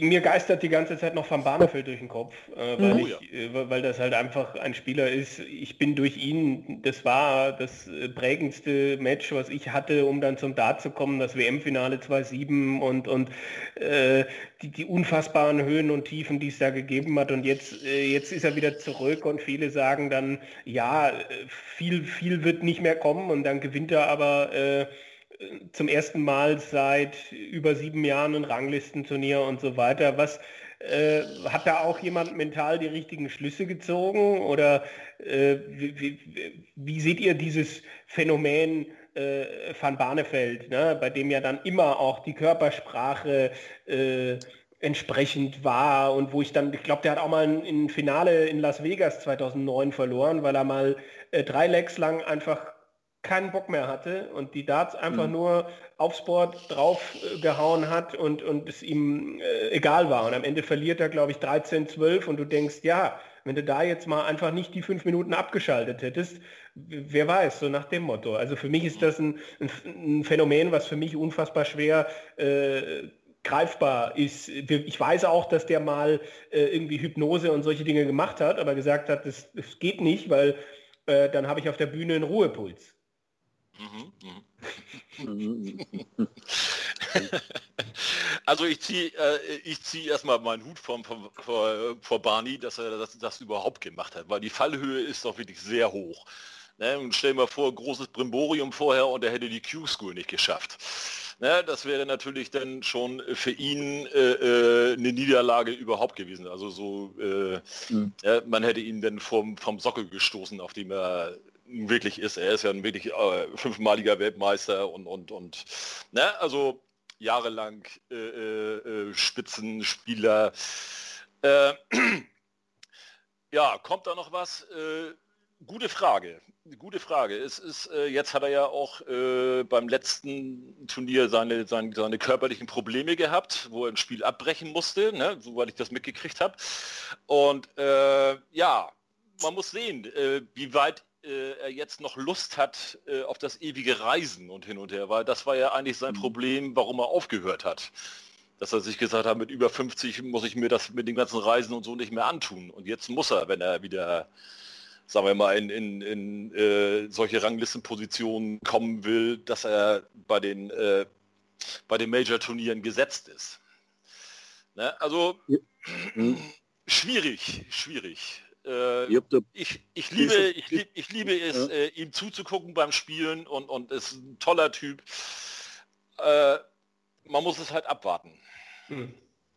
Also ich habe da ein bisschen differenziert nach Wahrnehmung, hm, bei persönliche Wahrnehmung, äh, ich mein, ein fantastischer Dartspieler, klar, man Wurfstil braucht man ja nicht reden. Die Fallhöhe sehe ich nicht so hoch, weil natürlich, wenn ich zurückdenke, wie er aufgehört hat, dann sagt dann äh, ist es so wie er aufgehört hat, das hat ihm schon brutal geschadet. Äh, also er hat, er hat die Q-School gemeistert und, und, und ich denke, oder ich kann mir vorstellen, dass er eben wieder spielen wollte. Zuerst einmal wieder spielen wollte, wieder die, die PDC-Zirkus, Luft wittern mit den Jungs und den und dabei sein, ja, nicht außen. Ich glaube, das ist für manchen ja gar nicht so einfach, dann einfach nur noch von außen zuzusehen, äh, zuzusehen und, und, und ja. Dann hat er das Turnier gewonnen und ich glaube, dass in dem Moment, wo er das Turnier gewonnen hat, die eigenen Ansprüche auch wieder extrem gestiegen sind, weil er einfach so ist, wie er ist, denke ich mir. Äh, und der Druck dann so enorm worden ist, ob das jetzt mit der Körper, der körperliche ja, Zusammenbruch, er war ja eine Art Zusammenbruch, äh, ob das mit dem Druck zusammenhängt, kann ich nicht beurteilen. Aber ich würde befürchten, also aus meiner Sicht befürchte ich, dass er immer wieder von der Mentalität, von seiner Mentalität, denke ich doch, in die Situation kommt, dass er sich, dass er sich einfach den Druck dann so aufbaut, weil er das Selbstverständnis hat, nicht einfach boah, so ein bisschen vorne mitspielen und ab und zu mal ein kleines Gewinnen, ne, sondern er hat halt schon das Selbstverständnis, äh, da wo er vor Jahren war, und das sind ist ja doch schon einige Jahre her, äh, da wieder hin will, vielleicht übersieht er es einfach, dass er da schon eine Zeit lang weg ist. Und, und viele, viele, viele, viele Spiele, wo er wirklich arge Probleme äh, gehabt hat. Äh, ich weiß nicht, wie viele Spiele ich mich erinnern kann, äh, wo der Blick zur Decke gegangen ist und wo ich mir gesagt habe, oh ja, jetzt ist es wieder vorbei. Ja, wo, wo, tut er im Herzen weh, wenn es den Spieler so siehst, mit den Fähigkeiten und, und, äh, und dann eben einfach, ja, einfach nicht, nicht mit der Situation fertig wird. Hm, aber wir kennen das auch, aber es ist menschlich, absolut. Aber ich glaube, es ist auch menschlich, äh, eben dann schnell wieder in so eine Druckfalle, äh, sage ich mal, eben reinstolpern. Immer wieder das Gleiche, immer wieder ein Verhaltensmuster, Denkmuster. Hm? Äh, wenn er Hypnose, wenn er sagt, er hat Hypnose probiert, aber mit einem, den Ruhepuls oder eben, äh, dann hat er, dann war er irgendwo, der hat ihn einfach wahnsinnig schlecht beraten, weil das eine miteinander nichts zu tun hat. Ja, das, das hat mit dem gar nichts zu tun. Das heißt nicht, dass er irgendwie halb, halb schläft auf der Bühne, wenn er, wenn er so, das Hypnose bedeutet, dass man dann Blockaden im Unterbewusstsein und genau die Sachen, die für ein Problem sind, vielleicht auflöst wie ein Knoten, den wo man dann irgendwie auflöst. Aber ich glaube, dass er immer wieder in sein, in sein altes Muster reinfallen wird. Zu viel Druck, Verkrampfung, Enttäuschung. Äh, ich würde es ihm wünschen, dass nicht so ist, aber ich, ich fürchte, dass so ist. Mhm. Genau, also er hat ja diesen Schwächeanfall ähm, in der Super Series. Äh, wo er dann beim, beim, beim ähm, Schreiben eines Spiels dann, ja, wurde ihm schwarz vor Augen, so hat er es geschildert und äh, hat es dann noch zu Ende geschafft, aber ja, ist dann leicht zusammengebrochen. Es geht ihm auf jeden Fall wieder besser, das ist die ganz wichtigste äh, Nachricht von das allen. Das ist das Wichtigste, ja, ja. genau. Ihm geht es wieder gut. Wichtigste. Er hat ja auch, ist ja auch Diabetiker, das ist ja auch bekannt, das ist natürlich auch mal mhm. nochmal ein Zusatzproblem. Ähm, und er hat auch gesagt, dass äh, ja sehr viel Stress hatte jetzt. Äh, es war ja auch wenig Zeit mhm. von der Q-School auch und äh, sein Vater, mhm. dann geht es wohl auch nicht so gut. Ja. Genau, ja. ja. Also da, da war, kamen wohl einige Faktoren auch zusammen, aber ja. Jetzt ist ein bisschen Pause für ihn bis zur nächsten Super Series. Dann hoffen wir mal, dass da wieder alles ähm, glatt läuft. Ich hätte jetzt sonst, Kevin, wenn du nichts mehr hast, ich weiß nicht. Nicht, nicht so richtig. Also ich bin, bin voll mit, mit Infos, aber du darfst gerne noch. Alles ja. gut. Ich, ich habe jetzt nur noch eine Abschlussfrage, wo wir eigentlich auch ähm, den Circle gut äh, schließen können. Und zwar jetzt mal fernab vom, vom Dartsport, ähm, Mentalcoaching. Wenn wir jetzt einen, einen, Spieler haben, der das in Anspruch nimmt, was kann er denn auch fürs, fürs alltägliche Leben mitnehmen? Also es muss sich ja nicht nur auf den, auf den Dartsport an sich dann begrenzen, oder? Nö. äh, ich dränge mir jetzt mal vor. Ja. Äh, es ist ja, es ist der um also so wie ich und Andi ja auch arbeiten, es ist der Umgang mit sich selbst auch. Ja, was erwarte ich mir von mir selbst und wie, gehe ich mit mir um? Ja, ich sage mal so, wenn wenn ich mit mir schlecht umgehe, wenn was nicht so klappt und, und immer wirklich sehr, sehr hart ins Gericht gehe, dann, dann erhöhe ich natürlich noch mehr den Druck. Ja, also ich habe mal so einen Spruch wenn ich, wenn ich furchtbar schlecht mit mir umgehe, dann brauche ich mich nicht wundern, wenn einfach die Leistung dann nicht kommt, die ich gerne hätte. Und gesagt, aus einem traurigen Arsch kommt kein fröhlicher Furz. Ja, und das ist der Umgang mit sich selbst. Und, und, und viele Spieler haben wir genau dieses Problem auch.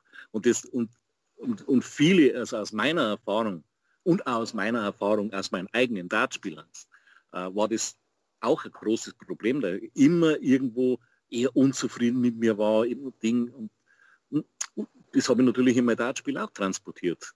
Und da klar, egal, wenn wer anders äh, Top-Leistung gebracht hat, habe ich, das, hab ich das super gefunden. Wenn ich dieselbe Leistung gebracht habe, dann habe ich gedacht, ja, ah, so toll war es nicht und hätte schon noch besser sein können. Also der Umgang mit sich selbst äh, verbessert sich durch Mentaltraining, würde ich sagen. Achtsamkeit. Ja, dann eben sein eigenes Denken nicht nur einfach äh, laufen lassen, sondern einfach einmal hinterfragen. Also ich glaube nicht alles, was du denkst. Äh, und ja, man lernt schon sehr, sehr viel über sich selbst. Also das habe ich als Feedback von meinen Büchern und aber von den Coachings und beim Andi wird es dasselbe sein, denke ich. Mhm. Genau, richtig. das, das ist absolut richtig, ja, genau, richtig. Ne? Äh, das Wichtigste, äh, oder jetzt auch mit den Atemtechniken, die, die wir auch im, im Mentaltraining anwenden, ist, die kann man auch ganz gut im, im Familienleben, im Berufsleben mhm. hin und her anwenden, um einfach auch äh, nicht immer so aufbrausend und nicht immer äh, das Ganze mal ein bisschen gelassener zu sehen und so. Das äh, hilft dann also schon. Das ist also äh, wirklich so. Das mhm. ist bei mir genau das Gleiche. Ich war früher auch viel aufbrausender, als, als, als ich jetzt bin. Jetzt äh, setze ich mich hin äh, und wie das einige halt eben auch äh, schon richtig machen, wenn, wenn man so richtig Stress hat, sich hinsetzen, einfach mal zwei, dreimal ja. tief durchatmen und dann ist die Sache, mhm. sieht das schon wieder ganz anders aus. Ne? Und äh, also da, man kann da schon eine ganze Menge mitnehmen und sich auch für sich im, im realen Leben, sag ich mal, umsetzen. Man, vieles ist viel besser steuerbar.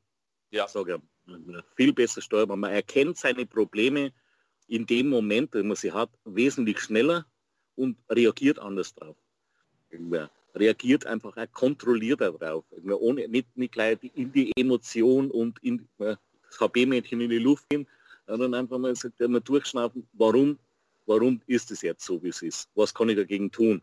Das lernt man halt irgendwie. Also man, man hat jetzt halt einen Werkzeugkoffer, den man, den man im Dartsport dabei haben kann, den hat man aber dann natürlich überall anders da dabei, beruflich. Und also ich habe zum Beispiel einen, einen Versicherungsvertreter, also einen Außendienstler, äh, die, die Atemtechnik, der, der, der äh, arbeitet mit der Atemtechnik kurz bevor er zum Kunden geht und sagt, seitdem bin ich viel entspannter, seitdem ich viel entspannter bin, mache ich mehr Abschlüsse. Ja, das, das ist so. Das, das Leben, das ist Daten, das ist, ist einfach eine ganzheitliche Sache. Also die, äh, Mentaltraining ist eine ganzheitliche, so sehe es ich, also eine ganzheitliche Sache, die halt wirklich auf alles äh, einen positiven Einfluss haben kann, wenn man es halt annimmt aber wie gesagt, und damit arbeitet. Weil von, von alleine kommt da nichts. Ja klar. Ja, ich denke, das war schon mal ein, ein, sehr guter Abschluss für, für diesen Part. Wir haben definitiv sehr viel äh, gelernt. Schon mal danke an der Stelle. Wir wollen jetzt noch kurz dann, wie angekündigt am Anfang, über das aktuelle PDC-Geschehen reden. Wie schafft man das am besten im Übergang? Ich hätte jetzt gesagt, äh, Michael Smith ist ja ein Spieler, wo viele sagen, der bräuchte eigentlich mal einen Mentalcoach. ja, dringend. und äh, ja, der, der war auch äh, natürlich bei der Super Series am Start. Kevin, da haben wir ja wieder vier verschiedene Sieger erlebt mit Brandon Dolan, Gavin Price, Johnny Clayton und Peter Wright. Clayton hat es jetzt zweimal gewonnen dieses Jahr und sonst haben wir sieben weitere Spiele. Also es bleibt sehr ausgeglichen ich, ich, ich finde es total äh, toll, äh, wie das jetzt aktuell ist. Ja, acht äh, Super Series Turniere, sieben verschiedene Sieger und dann kommt da plötzlich der Brandon Dolan um die Ecke. Ja, also hm. äh, spielt da spielt da einen Tag groß auf, aber nicht nur an einem Tag. Ich glaube ähm, an einem weiteren war er dann auch im Halbfinale und verliert da dann äh, knapp gegen Gervin Price. Also das, das sind dann auch so Geschichten, ja, die, die, wo du dann hinguckst und denkst, ja, Wahnsinn, also das hat sich ja überhaupt nicht angekündigt. Ähm, oder dass Peter Wright dann am letzten Tag äh, zu seinem Spiel findet. Also alle, alle vier, die da jetzt gewonnen haben, Clayton Price, Dolan und Peter Wright, ähm, haben das ja sehr, sehr überzeugend über den Tag verteilt dann auch gemacht. Also da waren viele, viele gute Leistungen dabei. Da waren vier, fünf, manchmal auch sechs Matches im dreistelligen Bereich drin. Ähm, und, und das finde ich dann immer sehr beeindruckend, diese Konstanz. Aber dann halt auch, wie stark die Konkurrenz jetzt aktuell ist, ähm, mhm. dass es extrem schwierig ist, äh, zwei Turniere nacheinander mal zu gewinnen. Äh, Michael Smith, über den du gerade gesprochen hast, hat das ja tatsächlich letztes Jahr dann in der Winter Series einmal geschafft. Ähm, aber ja, vier Turniere, vier unterschiedliche Geschichten. Äh, und natürlich auch ein paar aus äh, deutscher Sicht dann noch. Ein Martin Schindler im Viertelfinale, ein Gabriel Clemens im Halbfinale gehabt. Max Hopp, bei dem der äh, Aufwärtstrend, den er zuletzt hatte, irgendwie sich nicht bestätigt hat, der dann drei Erstrundenniederlagen hintereinander kassiert hat. Also es ist, äh, das ist auf und ab, was wir vorhin schon beschrieben haben äh, für den Dartsport. Das setzt sich hier nahtlos fort. Ne? Und Michael van Gerven, der lieber gleich sagt, ich habe momentan andere Probleme und, und muss dann hier nicht diese Floor-Turniere spielen. Mhm da würde mich interessieren, Richie, du lebst ja auf den Philippinen mit der Zeitverschiebung. Wie schaffst du es eigentlich auch, ähm, ja, die großen Turniere mitzunehmen, die, die großen TV-Turniere, die jetzt ja dann in Deutschland dann abends äh, stattfinden? Wie, wie machst du das? Ich lebe wie ein Vampir. Im Schlaf am Tag. ich schlafe in der Hitze. In der Ding, ja. Weil ich sitze, wie jetzt auch, ich sitze auf der Terrasse, 28 Grad, der Ventilator läuft, weil sonst wird es zu warm. Bei mir ist jetzt 11 Uhr abends und ich genieße das irgendwie. Schauen wir das PDC TV und die ja, deutschen Sender sind bestimmt auch alles super, aber ich genieße PDC TV äh, und äh, aber ich, das ist für mich wirklich super. Ich, ich genieße das wirklich. Ja. ja, es ist dunkel, es ist ruhig, es ist nicht ganz heiß und ja, Tässchen Kaffee oder so, Gläschen rum manchmal und dann schauen wir jetzt das an. Endlich endlich äh, lohnt sich PDC TV mal so richtig für mich. ja. ja. Andi, wie sieht es bei dir aus? Wie, wie findest du ähm, den deutschen Dart von den letzten Jahren? Der ist ja auf jeden Fall ein ganz klarer Aufwärtstrend zu sehen. Sieben deutsche Tourcard-Inhaber, so viele wie noch nie. Ja, es ist auf jeden Fall, äh, äh, es geht voran, sagen wir es mal so, langsam, aber das haben wir auch nicht anders erwartet eigentlich, dass es äh, langsam vorangeht. Äh, ähm, gut ist es, äh, besonders für Max, dass jetzt ein paar Leute mehr da sind, auch wenn er jetzt wieder mal, äh, sagen wir mal, in, ein paar Mal in der ersten Runde rausgeflogen ist, aber es war halt eben doch äh, jahrelang so, dass sich alles auf Max äh, äh fokussiert hat. Und die meisten Leute, die jetzt äh, immer schreiben, der bringt das eh nicht, der bringt das eh nicht, der Mann, äh, der Junge hat mit 16 das erste Mal an der WM teilgenommen. Ne, da haben die meisten von uns noch mit Matchbox-Autos gespielt. Ne? Und äh, alles Mögliche ist auf ihn eingeprasselt und, und hin und her. Und ich hoffe, dass er es schafft, sich jetzt äh, äh, mit der, weil sich jetzt die ganze Last so ein bisschen verteilt auf, auf mehrere Schultern, dass er sich da ein bisschen freischwimmen kann und doch endlich mal zeigen kann, was er wirklich kann. Er hat es ja wirklich äh, öfter schon bewiesen, aber leider immer nur ein Spiel oder zwei Spiele dass er mal so richtig mal so ein Jahr lang mal richtig seine Leistungsfähigkeit zeigen kann. Das hoffe ich, wünsche ich mir sehr für ihn. Also ist ein guter Junge und ich hoffe das wirklich. Und Gaga, der ist so gechillt, glaube ich, der, der zieht das durch und das wird, der wird noch mal, der wird uns noch viel Freude machen. Und die anderen, äh, Steffen Siebmann und Martin Schindler und so. Ich denke, also Martin Schindler wird, wird sich auch wieder erholen aus, aus der ganzen Sache. Glaube ich auch, dass der wieder stärker daraus hervorgeht. Ja, zu Hop, zu Hop noch ähm, kurz, der, der hat ja eigentlich im, am ersten Tag der Super Series 2 auch sehr gut gespielt. Ähm, da lief es ja eigentlich mhm. ganz gut. Ähm, er war auch jeden Tag im Stream zu sehen. Dann hat er irgendwie dann, ich glaube, zum zweiten oder zum dritten Tag seine Darts gewechselt. War ich auch sehr überrascht, weil ich eigentlich fand, dass die ähm, ihm sehr gut lagen, was äh, zumindest am ersten Tag zu sehen war. Ja, mal, mal schauen. Also er probiert ja auch viel, viel am Setup. Das ist ja auch, auch noch eine mentale Geschichte wahrscheinlich, weil Wright ja auch sehr oft wechselt zum Beispiel. Ähm, das wäre auch nochmal spannend eigentlich. Äh, Richie, kurz vielleicht nochmal dazu. Setup-Wechsel kann das auch äh, im Kopf viel, viel äh, auslösen oder viel verändern, wenn man sagt, ja, andere Flights, nochmal andere, äh, ja, also ein paar Gramm mehr. Ich habe da, ich hab da mein, ich sag, ich, es ist wahnsinnig wichtig, dass du Vertrauen in, das, in, der, in der Setup hast. Ja? Und wenn man jetzt, wenn man jetzt äh, nicht unbedingt vom, vom, vom Hersteller gedrängt wird, dass man andere Darts nimmt, sollte man wirklich drüber nachdenken. Peter Wright ist natürlich äh, äh, ist, äh, einzigartig, glaube ich einmal, so in seiner Art. Aber äh, ich würde es nicht machen. Also, ich sage mal, ich habe es in meinem Buch geschrieben, vertraue auf das Setup. Wenn du, wenn du äh, Shortlegs gespielt hast, High Finish, Spiele toll gespielt hast, wenn du ein gutes Gefühl hast, das immer weiter überoptimieren.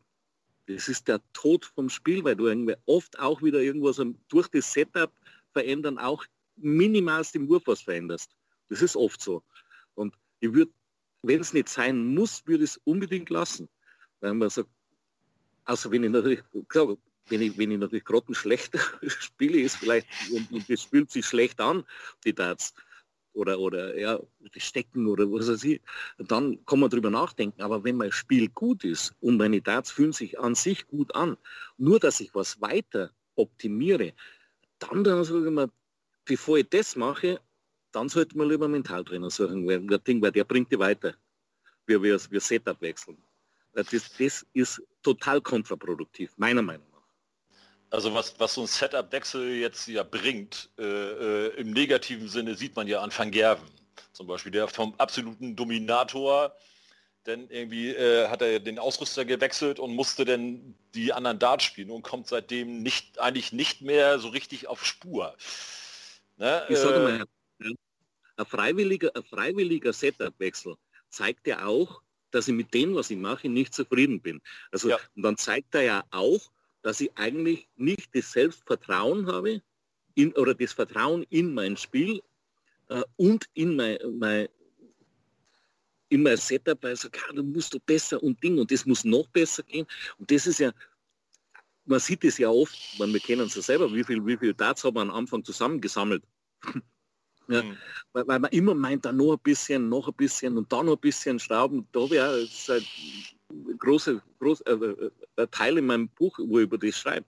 Äh, weil man sagt, vertraue, das sind eben drei Säulen, vertraue in dich selbst, vertraue in dein Training, in dein Spiel, deine Fähigkeiten ja, und unbedingt in der, in, in der Wurftechnik und Setup. Ja, wenn ich gut gespielt habe und wenn es sich gut anfühlt, gibt es keinen Grund für mich, was zu ändern. Also zu 90 Prozent würde ich sagen oder mehr gibt es dann einen Rückschlag. Und man sieht es ja oft. Also, ja. Hm. Vielleicht kurzzeitig, ich meine, ich habe auch mal, mal so Phase 5, wo es damals rausgekommen ist, äh, Phase 5, neu gekauft und dann habe ich da losgedonnert. Für zwei Tage habe ich mir gedacht, so jetzt bin ich aber knapp an der Weltklasse am dritten Tag habe ich meine alten Darts wieder genommen. ah, sehr gut. Es ist meistens ein kurz, kurzzeitiger Effekt, aber dann äh, es verunsichert mehr, wie es bringt. Also würde es lassen. Also würde jeden Spieler nicht, also wenn, wenn man es nicht muss, weil man jetzt einen Hersteller hat, der sagt, ja, der neue Darts rausbringt, dann so gerne muss jetzt mit denen spielen. Und selbst da sieht man ja, es ist ja jetzt davon Gerben, aber es hat ja vorher schon Beispiele gegeben, wo sich Spieler echt gequält haben mit den neuen Dingen. Hm. Und man, man sieht das ja auch, so zum Beispiel Gary Anderson und so, der hat ja dann auch, äh, ist wieder zurückgegangen zu seinen alten Darts, weil er mit den neuen nicht zurechtkam. Gavin Price hat ja auch mal zwischendurch mal die neuen von seinem Ausrüster, die, die schwarzen Barretts, mhm. und hat, ist auch wieder zurückgegangen zu seinen alten Darts.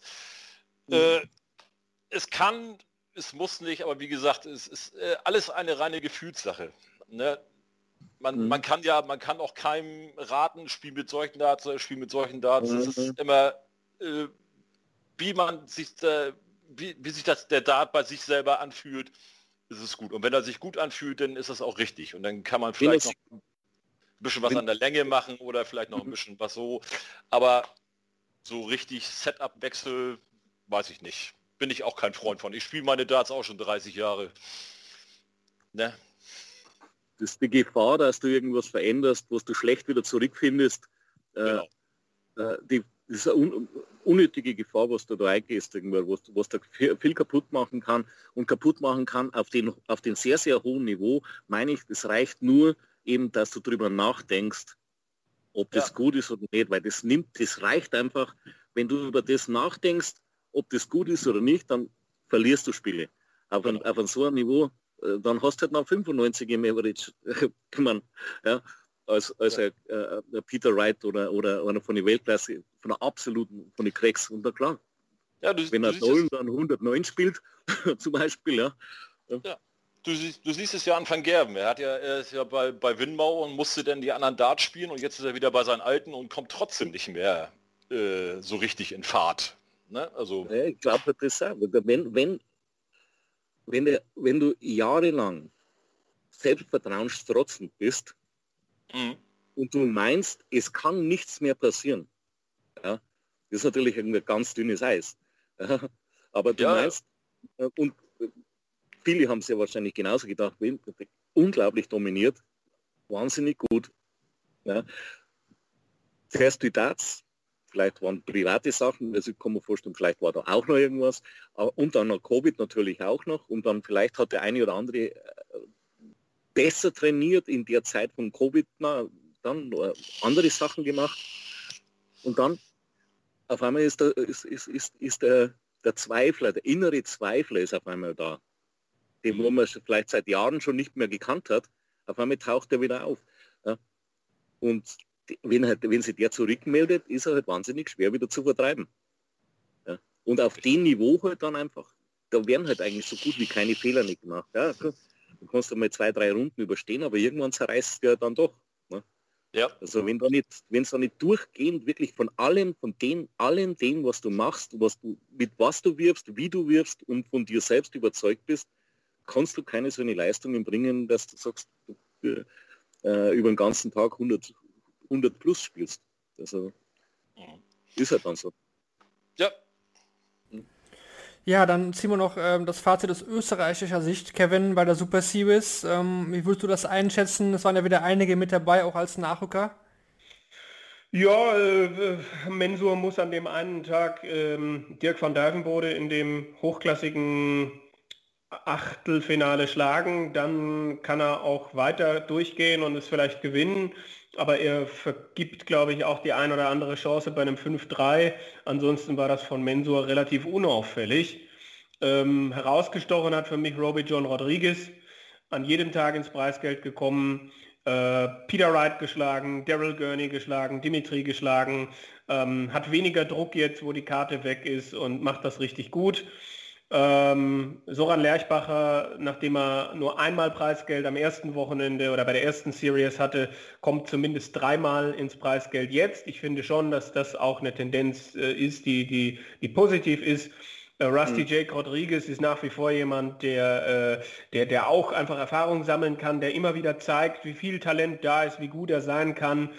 Da warte ich eigentlich ja, ich glaube nicht, dass es da noch lang dauert, bis der mal auch bei so einem Turnier einen großen Run haben kann.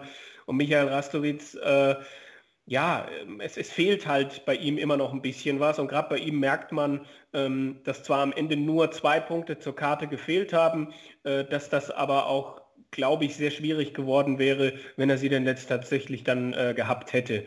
Das ist so mein Fazit aus äh, österreichischer Sicht.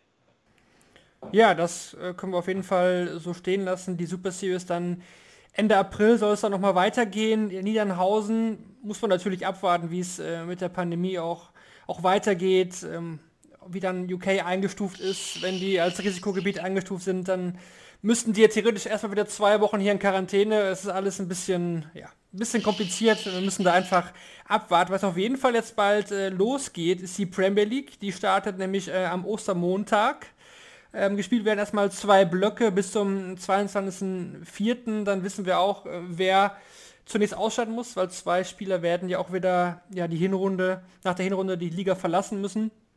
Und die PDC hat jetzt auch bekannt gegeben, wie es dann weitergeht. Und zwar ab dem 5. Mai die Playoffs dann am 28. Mai, nicht in Berlin. Das war ja eigentlich erstmal der ursprüngliche Plan aus dem letzten Jahr, dass dieses Jahr die Playoffs da in Berlin stattfinden sollen. Das ist nicht möglich. Äh, Milton Keynes werden alle Spieltage gespielt. Man hofft aber, ja, dass man zumindest gegen Ende vielleicht ein paar Zuschauer reinlassen kann in UK. Aber auch da muss man sagen, ja, müssen wir weiter abwarten. Wir haben auf jeden Fall mit Johnny Clayton, äh, Jose de Sousa und äh, Dimitri Vandenberg drei Debütanten dieses Jahr. Und ähm, ja, wie wir schon gesagt haben, da es aktuell ja so eng zugeht, ist es eigentlich auch schwer zu sagen, äh, ja, wer da rausfällt hinten, weil viele, auch die großen Namen wie Van Gerben, Bright, äh, haben aktuell ihre Problemchen. Wir werden das auf jeden Fall für euch beobachten. Auf einen würde ich tatsächlich mich trauen zu tippen, aber nur einer, Glenn Durant tatsächlich. Ja, ja. Hm. Ja, ist wahrscheinlich äh, kein so mutiger Tipp aktuell, wenn man sich die, sich die letzten Leistungen anschaut. Aber es, er ist der Titelverteidiger, ne? man weiß ja nie, was das äh, mit einem dann auch macht mental als Titelverteidiger geht man da, da rein. Vielleicht hat es auch noch ja, ein paar positive Auswirkungen. Und dann soll es wohl auch äh, jetzt bald Infos zur Super League geben. Ähm, wie wir gehört haben, wird sich da einiges tun, was äh, Teilnehmerfeld und äh, Format ähm, angeht. Da können wir definitiv gespannt sein, denn es könnte schon sein, dass wir vielleicht in der nächsten Ausgabe dann auch schon äh, mit oder über den Super League-Sieger sprechen. Also äh, das so als kleiner äh, Cliffhanger oder Teaser am Ende der Sendung. Mhm. Da könnte bald was kommen. Ich äh, habe auch, ne, also was man bei uns so im Forum hört, soll ja die Super League aufgestockt werden. Und äh, da sind ja dann auch Namen im Gespräch wie Franz Rötsch und äh, Steven Noster. Ähm, ich habe nichts gegen die beiden und ich habe auch nichts gegen eine Aufstockung. aber mir ist das, es ist unfassbar viel Willkür. Es ist einfach, äh, äh, du hast dich dann mal für die European Tour letztes Jahr qualifiziert und dann bist du jetzt halt in der Super League mit dabei. Man hätte im Rahmen der Qualifying School ähm, irgendwie abends nochmal oder so einfach äh, eine Quali spielen können. Die, die, die Jungs waren, die zumindest die, die mit Super League Ambitionen, die meisten von denen waren zehn Tage an einem Ort. Was, also ja, ich, ich verstehe dieses Einladungsprinzip nach wie vor nicht. Und äh, ja, also sagen wir mal so, es hätte vielleicht auch Leute gegeben, wenn die gewusst hätten, dass die wenigen European Tour Turniere nächst, äh, vom, vom, vom letzten Jahr vielleicht entscheidend sind, um dann doch noch irgendwie in die Super League zu kommen. Hätte es ja auch Leute gegeben, die vielleicht das noch ernster genommen hätten. Kann man nur spekulieren, aber ich halt da, also äh, Ver Vergrößerung finde ich, finde ich nett, finde ich schön. Aber wie sich das jetzt irgendwie zurechtgebastelt wird, dass es da keinen offenen Qualifier gab und dass dann halt einfach irgendwie Spieler ausgewählt werden, weil sie dann mal zu einem bestimmten Zeitpunkt irgendwas richtig gemacht haben, das kann ich absolut nicht nachvollziehen. Ja, aber das wird auf jeden Fall ein ähm, Thema sein, wenn es soweit kommt, dann wir definitiv hier auch bei Shortleg ja, wieder besprechen werden. Dann hoffentlich auch wieder mit Shorty, unserem Experten. Ja, ich würde sagen, eine Stunde 40 haben wir jetzt äh, geredet. Es war super spannend. Ich, ich denke, dass nicht nur Kevin und ich viel mitgenommen haben, sondern auch alle Hörer, die ähm, sich vielleicht auch noch nicht sicher waren. Ist Mentaltraining vielleicht was für mich? Kann ich damit was anfangen? Was bringt das mir? Ich denke, da haben wir heute sehr viel mitgenommen und da würde ich erstmal ein großes Dankeschön aussprechen an, an Richie und an Andy fürs Dabeisein. Ja? Sehr gerne. Ja, wir haben zu danken, dass wir uns hier ja, präsentieren. So ist es. Ja, das definitiv. Also wir, hoff, wir, hoffen natürlich, dass das jetzt auch explodiert bei euch, die Zahlen. Ne? Es ist halt, äh, wobei, wobei der Ritchie hat, glaube ich, gar keine Kapazitäten mehr, oder? ja, so. Ich bin flexibel. Okay. weißt du, umso älter man wird, umso weniger schläft man ja. Das, ist, das ist wie bei der Jobbewerbung. Ich bin flexibel, belastbar, teamfähig ja, und, ja, genau. Und belastbar oder so. Ja. Genau. Ja, ja, Sehr gut. Genau. belastbar auch noch. Also traut euch, traut euch, die Herren beißen nicht, wie ihr gehört habt. Ähm, es hat sehr viel Spaß gemacht und ja, danke fürs Zuhören. Ich hoffe, euch hat die Sendung gefallen. Wir hören uns dann wieder, ja, Kevin, was machen wir so? Also wenn die Super League stattfindet, ähm, Richtung Ende April, dann auf jeden Fall ja. in dem Zeitraum. Also wenn da ein Sieger statt äh, oder ausgespielt wird, dann wird es uns definitiv geben, sonst dann spätestens, sage ich mal, nach der Hälfte der Premier League. Ja, aber wir werden nicht Tobias Drews als Gast einladen. ja, okay. Wie, wie kommt man da jetzt raus? Ich sag einfach äh, danke, danke fürs Zuhören, mach's gut und bis zum nächsten Mal bei Shortleg. Ciao. Okay, ciao, ciao. Ciao.